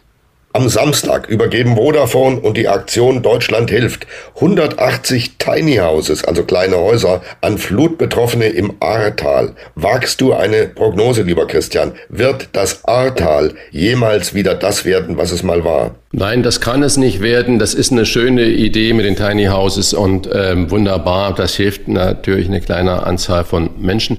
Ich wage gar nicht die Prognose, ob das in fünf Jahren oder in zehn Jahren äh, wieder annähernd in der Infrastruktur oder sonstiges aufgebaut sein wird. Was mich maßlos ärgert und maßlos aufregt, ist diese Dicknäsigkeit der Behörden. Alle Ministerpräsidenten und Präsidentinnen wie wir heute korrekt neudeutsch sagen, haben sich dahingestellt und wir helfen unbürokratisch und wir machen und tun und die Anträge werden nicht bearbeitet, nur sehr schleppend. Es ist Winterzeit, es ist Weihnachten und die armen Menschen, die davon betroffen sind. Ich verstehe es nicht. Meine Prognose ist, dass das mit den Anträgen noch unglaublich lange dauern wird, bis die Menschen wirklich eine Entschädigung kommen und eine Perspektive haben. Deswegen, das Ahrtal wird noch lange, lange, lange nicht mehr so sein, wie es mal war unabhängig davon, ob man es gesetzlich, bautechnisch überhaupt wieder so schaffen wird. Am Sonntag vor fünf Jahren starben bei einem Anschlag auf dem Weihnachtsmarkt an der Berliner Gedächtniskirche zwölf Menschen. Der mutmaßliche Attentäter, der 24-jährige Tunesier Anis Amri, steuerte einen LKW in die Menge und flüchtete. Am 23. Dezember, nur wenige Tage später, wurde der Anhänger der Terrorgruppe Islamischer Staat bei einer Polizeikontrolle in der Nähe von Mailand erschossen. Es wird am Sonntagabend eine Gedenkveranstaltung unter anderem mit Bundespräsident Frank-Walter Steinmeier geben. Uli, wo warst du denn 2016, als der Anschlag geschah? Du als Berliner, wie hast du davon erfahren und wie warst du betroffen davon? Ich war zu Hause. Meine Frau hat mich aus ihrem Fernsehsender angerufen, ist ja Fernsehjournalistin, hat mir gesagt, da ist was passiert, mach den Fernseher an. Das habe ich getan und habe dann sehr lange zugeschaut, was sich dort abspielt und habe es auch schon versucht, zu, für mich mit meinen Mitteln zu analysieren, was da passiert und was nicht passiert. Jedenfalls hatte ich schon an diesem Tatabend den Eindruck, dass die Polizei in heller Auflösung war, nicht zielgerichtet gearbeitet hat. Der Täter war verschwunden. Der ist aus diesem LKW ausgestiegen und davongelaufen. Das ist schon sehr merkwürdig, dass ihm das gelungen ist. jedenfalls, das hat mein Bild von Berlin, nämlich als Stadt, in der nichts klappt, verfestigt. Und das hält ja bis heute an. Es gibt ja eine endlose Kette von Polizeipannen bei der Aufklärung dieses Terroranschlags. Die sind sehr prägend für den Eindruck, den ich von meiner Stadt, von meiner Hauptstadt habe. Leider. Am Montag wird der Magier Uri Geller 75 Jahre alt. Wir erinnern uns, der Mann wollte aus uns mit seinen scheinbar übernatürlichen Kräften eine Nation der Löffelverbieger machen. Uri Geller hatte sogar eine eigene Show bei Pro7. Die Taz schrieb kürzlich treffend über ihn, der Trick ist eher, sind Magier nicht mehr gefragt im Fernsehen, Christian? Ja, ich erinnere mich an ihn noch komplett und wie jeder versucht hat, die Löffel zu verbiegen. Das war wirklich eine Sensation. Ich glaube, wir könnten gut mal einen Magier nicht nur im Fernsehen äh, gebrauchen, sondern einen in der Politik oder im Gesundheitswesen, der husch husch, Corona, verschwinde mal weg. Wir lassen uns natürlich auf das Magische in Anführungsstriche eigentlich nur noch sehr selten ein. Die Zeit der großen Zauberer ist im Moment mit dem ganzen Schrecken ein bisschen in den Hintergrund getreten. Ich hoffe, dass sie wieder kommt, dass man auch wieder mal mit äh, glänzenden Augen vor irgendwelchen Phänomenen äh, sitzt, von denen man natürlich genau weiß, dass irgendein Trick dabei ist, aber wo man gar nicht bemüht ist, den Trick zu erkennen gründen, sondern sich nur einfangen lässt von einer schönen Situation, von dieser märchenhaften Welt. Äh, ich würde es mir wünschen, diese Leichtigkeit, das steckt ja dahinter, diese Leichtigkeit, die das mit sich bringt, für Familienabende mal wieder zu haben, darüber zu diskutieren und zu lachen und sich dem ganzen magischen Treiben hinzugeben. Es fehlt. Am Freitag wird der ehemalige Bundesfinanzminister Hans Eichel schon 80 Jahre alt. Über diese Zahl bin ich äh, wirklich gestolpert, hätte ich nicht gedacht. Und es ist Heiligabend. Wir feiern Weihnachten. Wir haben schon darüber gesprochen. Du gehst in die Kirche, Uli. Wie sieht sonst das Weihnachtsfest bei dir aus? Also zunächst mal Hans Eichel, mit wem bin ich entfernt verwandt? Kenne ich seit langem, da war er noch jugendlich. Der stammt aus Nordhessen und äh, mein Onkel hieß auch Hans Eichel und war Lehrer. Der sah dem wie aus dem Gesicht geschnitten aus. Aber jetzt mal weg von Hans Eichel. Wie feiere ich Weihnachten? Bevor wir in die Kirche gehen, gibt's bei uns die Bescherung. Bei meiner Frau und mir. Also mehr sind nicht da. Meine beiden Töchter leben in Hamburg beziehungsweise Frankfurt mit ihren Familien. Die feiern für sich. Meine Frau kriegt in diesem Jahr nur den Heiligen Abend frei. Erster, zweiter Feiertag ist Arbeitstag bei ihr. Insofern kann man nicht richtig verreisen und wir bleiben hier. Ist aber auch nicht weiter schlimm. Ich setze mich dann, wenn es dunkel wird, das ist ja an dem Tag relativ früh, so um vier, halb fünf, setze ich mich ins Wohnzimmer, mache mir Musik an, die mir gefällt und trinke den einen oder anderen Whisky bis dann die Bescherung naht und danach. Die bekommst ähm, du auch noch mit dann. bekomme ich noch mit. Und Essen tun wir nach der Kirche. Das werde ich in diesem Jahr so machen wie so häufig. Ich habe eine gute Quelle zu russischem Kaviar. Ich werde ein kleines Döschen russischen Kaviar kaufen und ähm, den werden wir essen. Meine Frau isst sowieso nicht viel und äh, das reicht mir an dem Tag auch. Ich habe ja vorher schon einen Whisky genommen. Das ist Nahrung genug. Ja, genau. Das war sie, die letzte Folge der Wochentester im Jahr 2021 mit Uli Jörges und Christian Rach. Doch auch wenn Wolfgang Bosbach heute leider nicht dabei sein kann, möchte er Ihnen selbstverständlich frohe Weihnachten wünschen und er müsste jetzt in der Leitung sein. Wolfgang, bist du da? Ich bin online und äh, bedanke mich bei allen, die an der Produktion beteiligt sind, bei Jochen Maas, bei Luciano Falsetti, ganz besonders bei dir, lieber Christian, vor allen Dingen aber bei unseren ganz treuen Hörerinnen und Hörern. Wir haben ja jetzt so viele äh, prominente und tolle Interviewpartner gehabt und die haben eine große Anzahl von diesen Menschen auch gefragt, wie sie Weihnachten verbringen. Wolfgang, aus dem Nähkästchen, wie verbringst du Weihnachten? Genauso wie ganz viele Familien in Deutschland auch. Wir haben da wirklich ein Ritual. Wir gehen zunächst alle gemeinsam in die Christmette. Ganz schade ist, dass Mama nicht mehr mitgehen kann. Vor zwei Jahren war sie noch dabei, aber sie geht jetzt stramm auf die 94 zu. Jetzt geht's nicht mehr. Dann kommen wir nach Hause und Christian, jedes Jahr nehmen wir uns vor, also jedenfalls die Eltern, wir schenken uns doch nichts mehr aus dem Alter, sind wir doch raus. Und dann genau. sagt meine Frau, ah, eine Kleinigkeit habe ich dann doch noch. Und ich sage, ach so ein Zufall, ich habe auch noch eine Kleinigkeit. Aber ich glaube, dieses Jahr wird der Enkel, der ja zum ersten Mal Weihnacht feiert, mit Geschenken regelrecht zugeschüttet. Ich weiß gar nicht, ob der das mit sechs Monaten schon zu würdigen weiß, aber ich gönne ein Prachtbursche ihm jedes einzelne Geschenk. Erstes Weihnachten mit einem noch sehr kleinen Kind ist eine wunderschöne Sache. Und dann geht's hoch ins Obergeschoss. Dort residiert meine Schwiegermutter, eine begnadete Köchin. Die kann, also meine Frau kann auch gut kochen. Das ist schon mal klar. Meine Frau kann auch Gott gut sei kochen. Dank hast du jetzt die Kehre noch bekommen. Uh, ne? ja. Aber ich glaube, die ältere Generation kann es noch besser. Solange wir hier in diesem Hause wohnen, immerhin schon seit weit über 30 Jahren. Am Heiligabend geht's zum Abendessen zur Schwiegermutter, also zur Mutter meiner Frau und dann machen wir es uns gemütlich. Wie sieht's bei Rachs aus?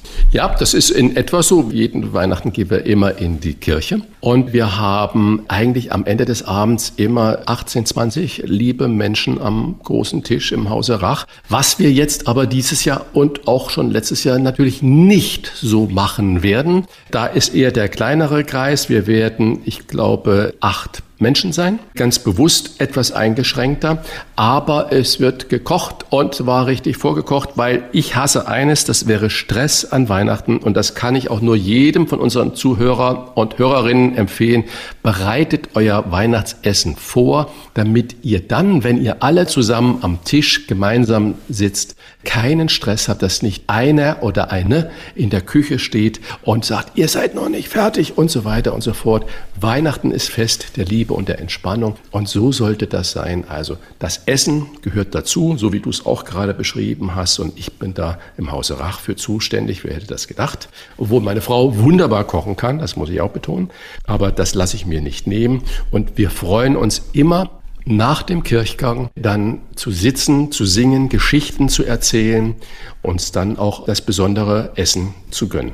Ich sage auch Danke an alle unsere Hörer und Hörerinnen, was Sie für uns alles möglich gemacht haben. Von null auf über 250.000 Abonnenten bei den Wochentestern. Das hätten wir, als wir gestartet sind, nicht gedacht. Ich danke auch, wie Wolfgang das ebenfalls gesagt hat, natürlich Jochen Maas mit seiner Frau, dem ganzen Redaktionsteam und auch Luciano Falsetti, der immer diese Folgen produziert. Wir verabschieden uns in ein hoffentlich friedvolles und geruhsames Weihnachtsfest und äh, wünsche euch allen gute Erholung und schöne, schöne Tage. Frohe Weihnachten, lieber Christian, lieber Wolfgang, und das wünsche ich natürlich auch allen Hörerinnen und Hörern. Das waren die Wochentester mit Unterstützung von Kölner Stadtanzeiger und Redaktionsnetzwerk Deutschland. Wenn Sie Kritik, Lob oder einfach nur eine Anregung für unseren Podcast haben, schreiben Sie uns auf unserer Internet- und auf unserer Facebook-Seite. Und beim nächsten Mal, verspreche ich, ist meine Stimme wieder in Ordnung. Fragen gerne per Mail an kontakt@diewochentester.de und wenn Sie uns auf einer der Podcast-Plattformen abonnieren und liken, freuen wir uns ganz besonders. Danke für Ihre Zeit und fürs Zuhören. Kommende Woche hören Sie unser Weihnachtsspezial, die neue reguläre Folge wieder am Freitag, 14. Januar 2022, Punkt 7 Uhr, die Wochentester. Einfach einschalten. Was war? Was wird? Was wird? Wolfgang Bosbach und Christian Rach sind die Wochentester. Ein Maßgenau Podcast. Powered bei Redaktionsnetzwerk Deutschland und Kölner Stadtanzeiger.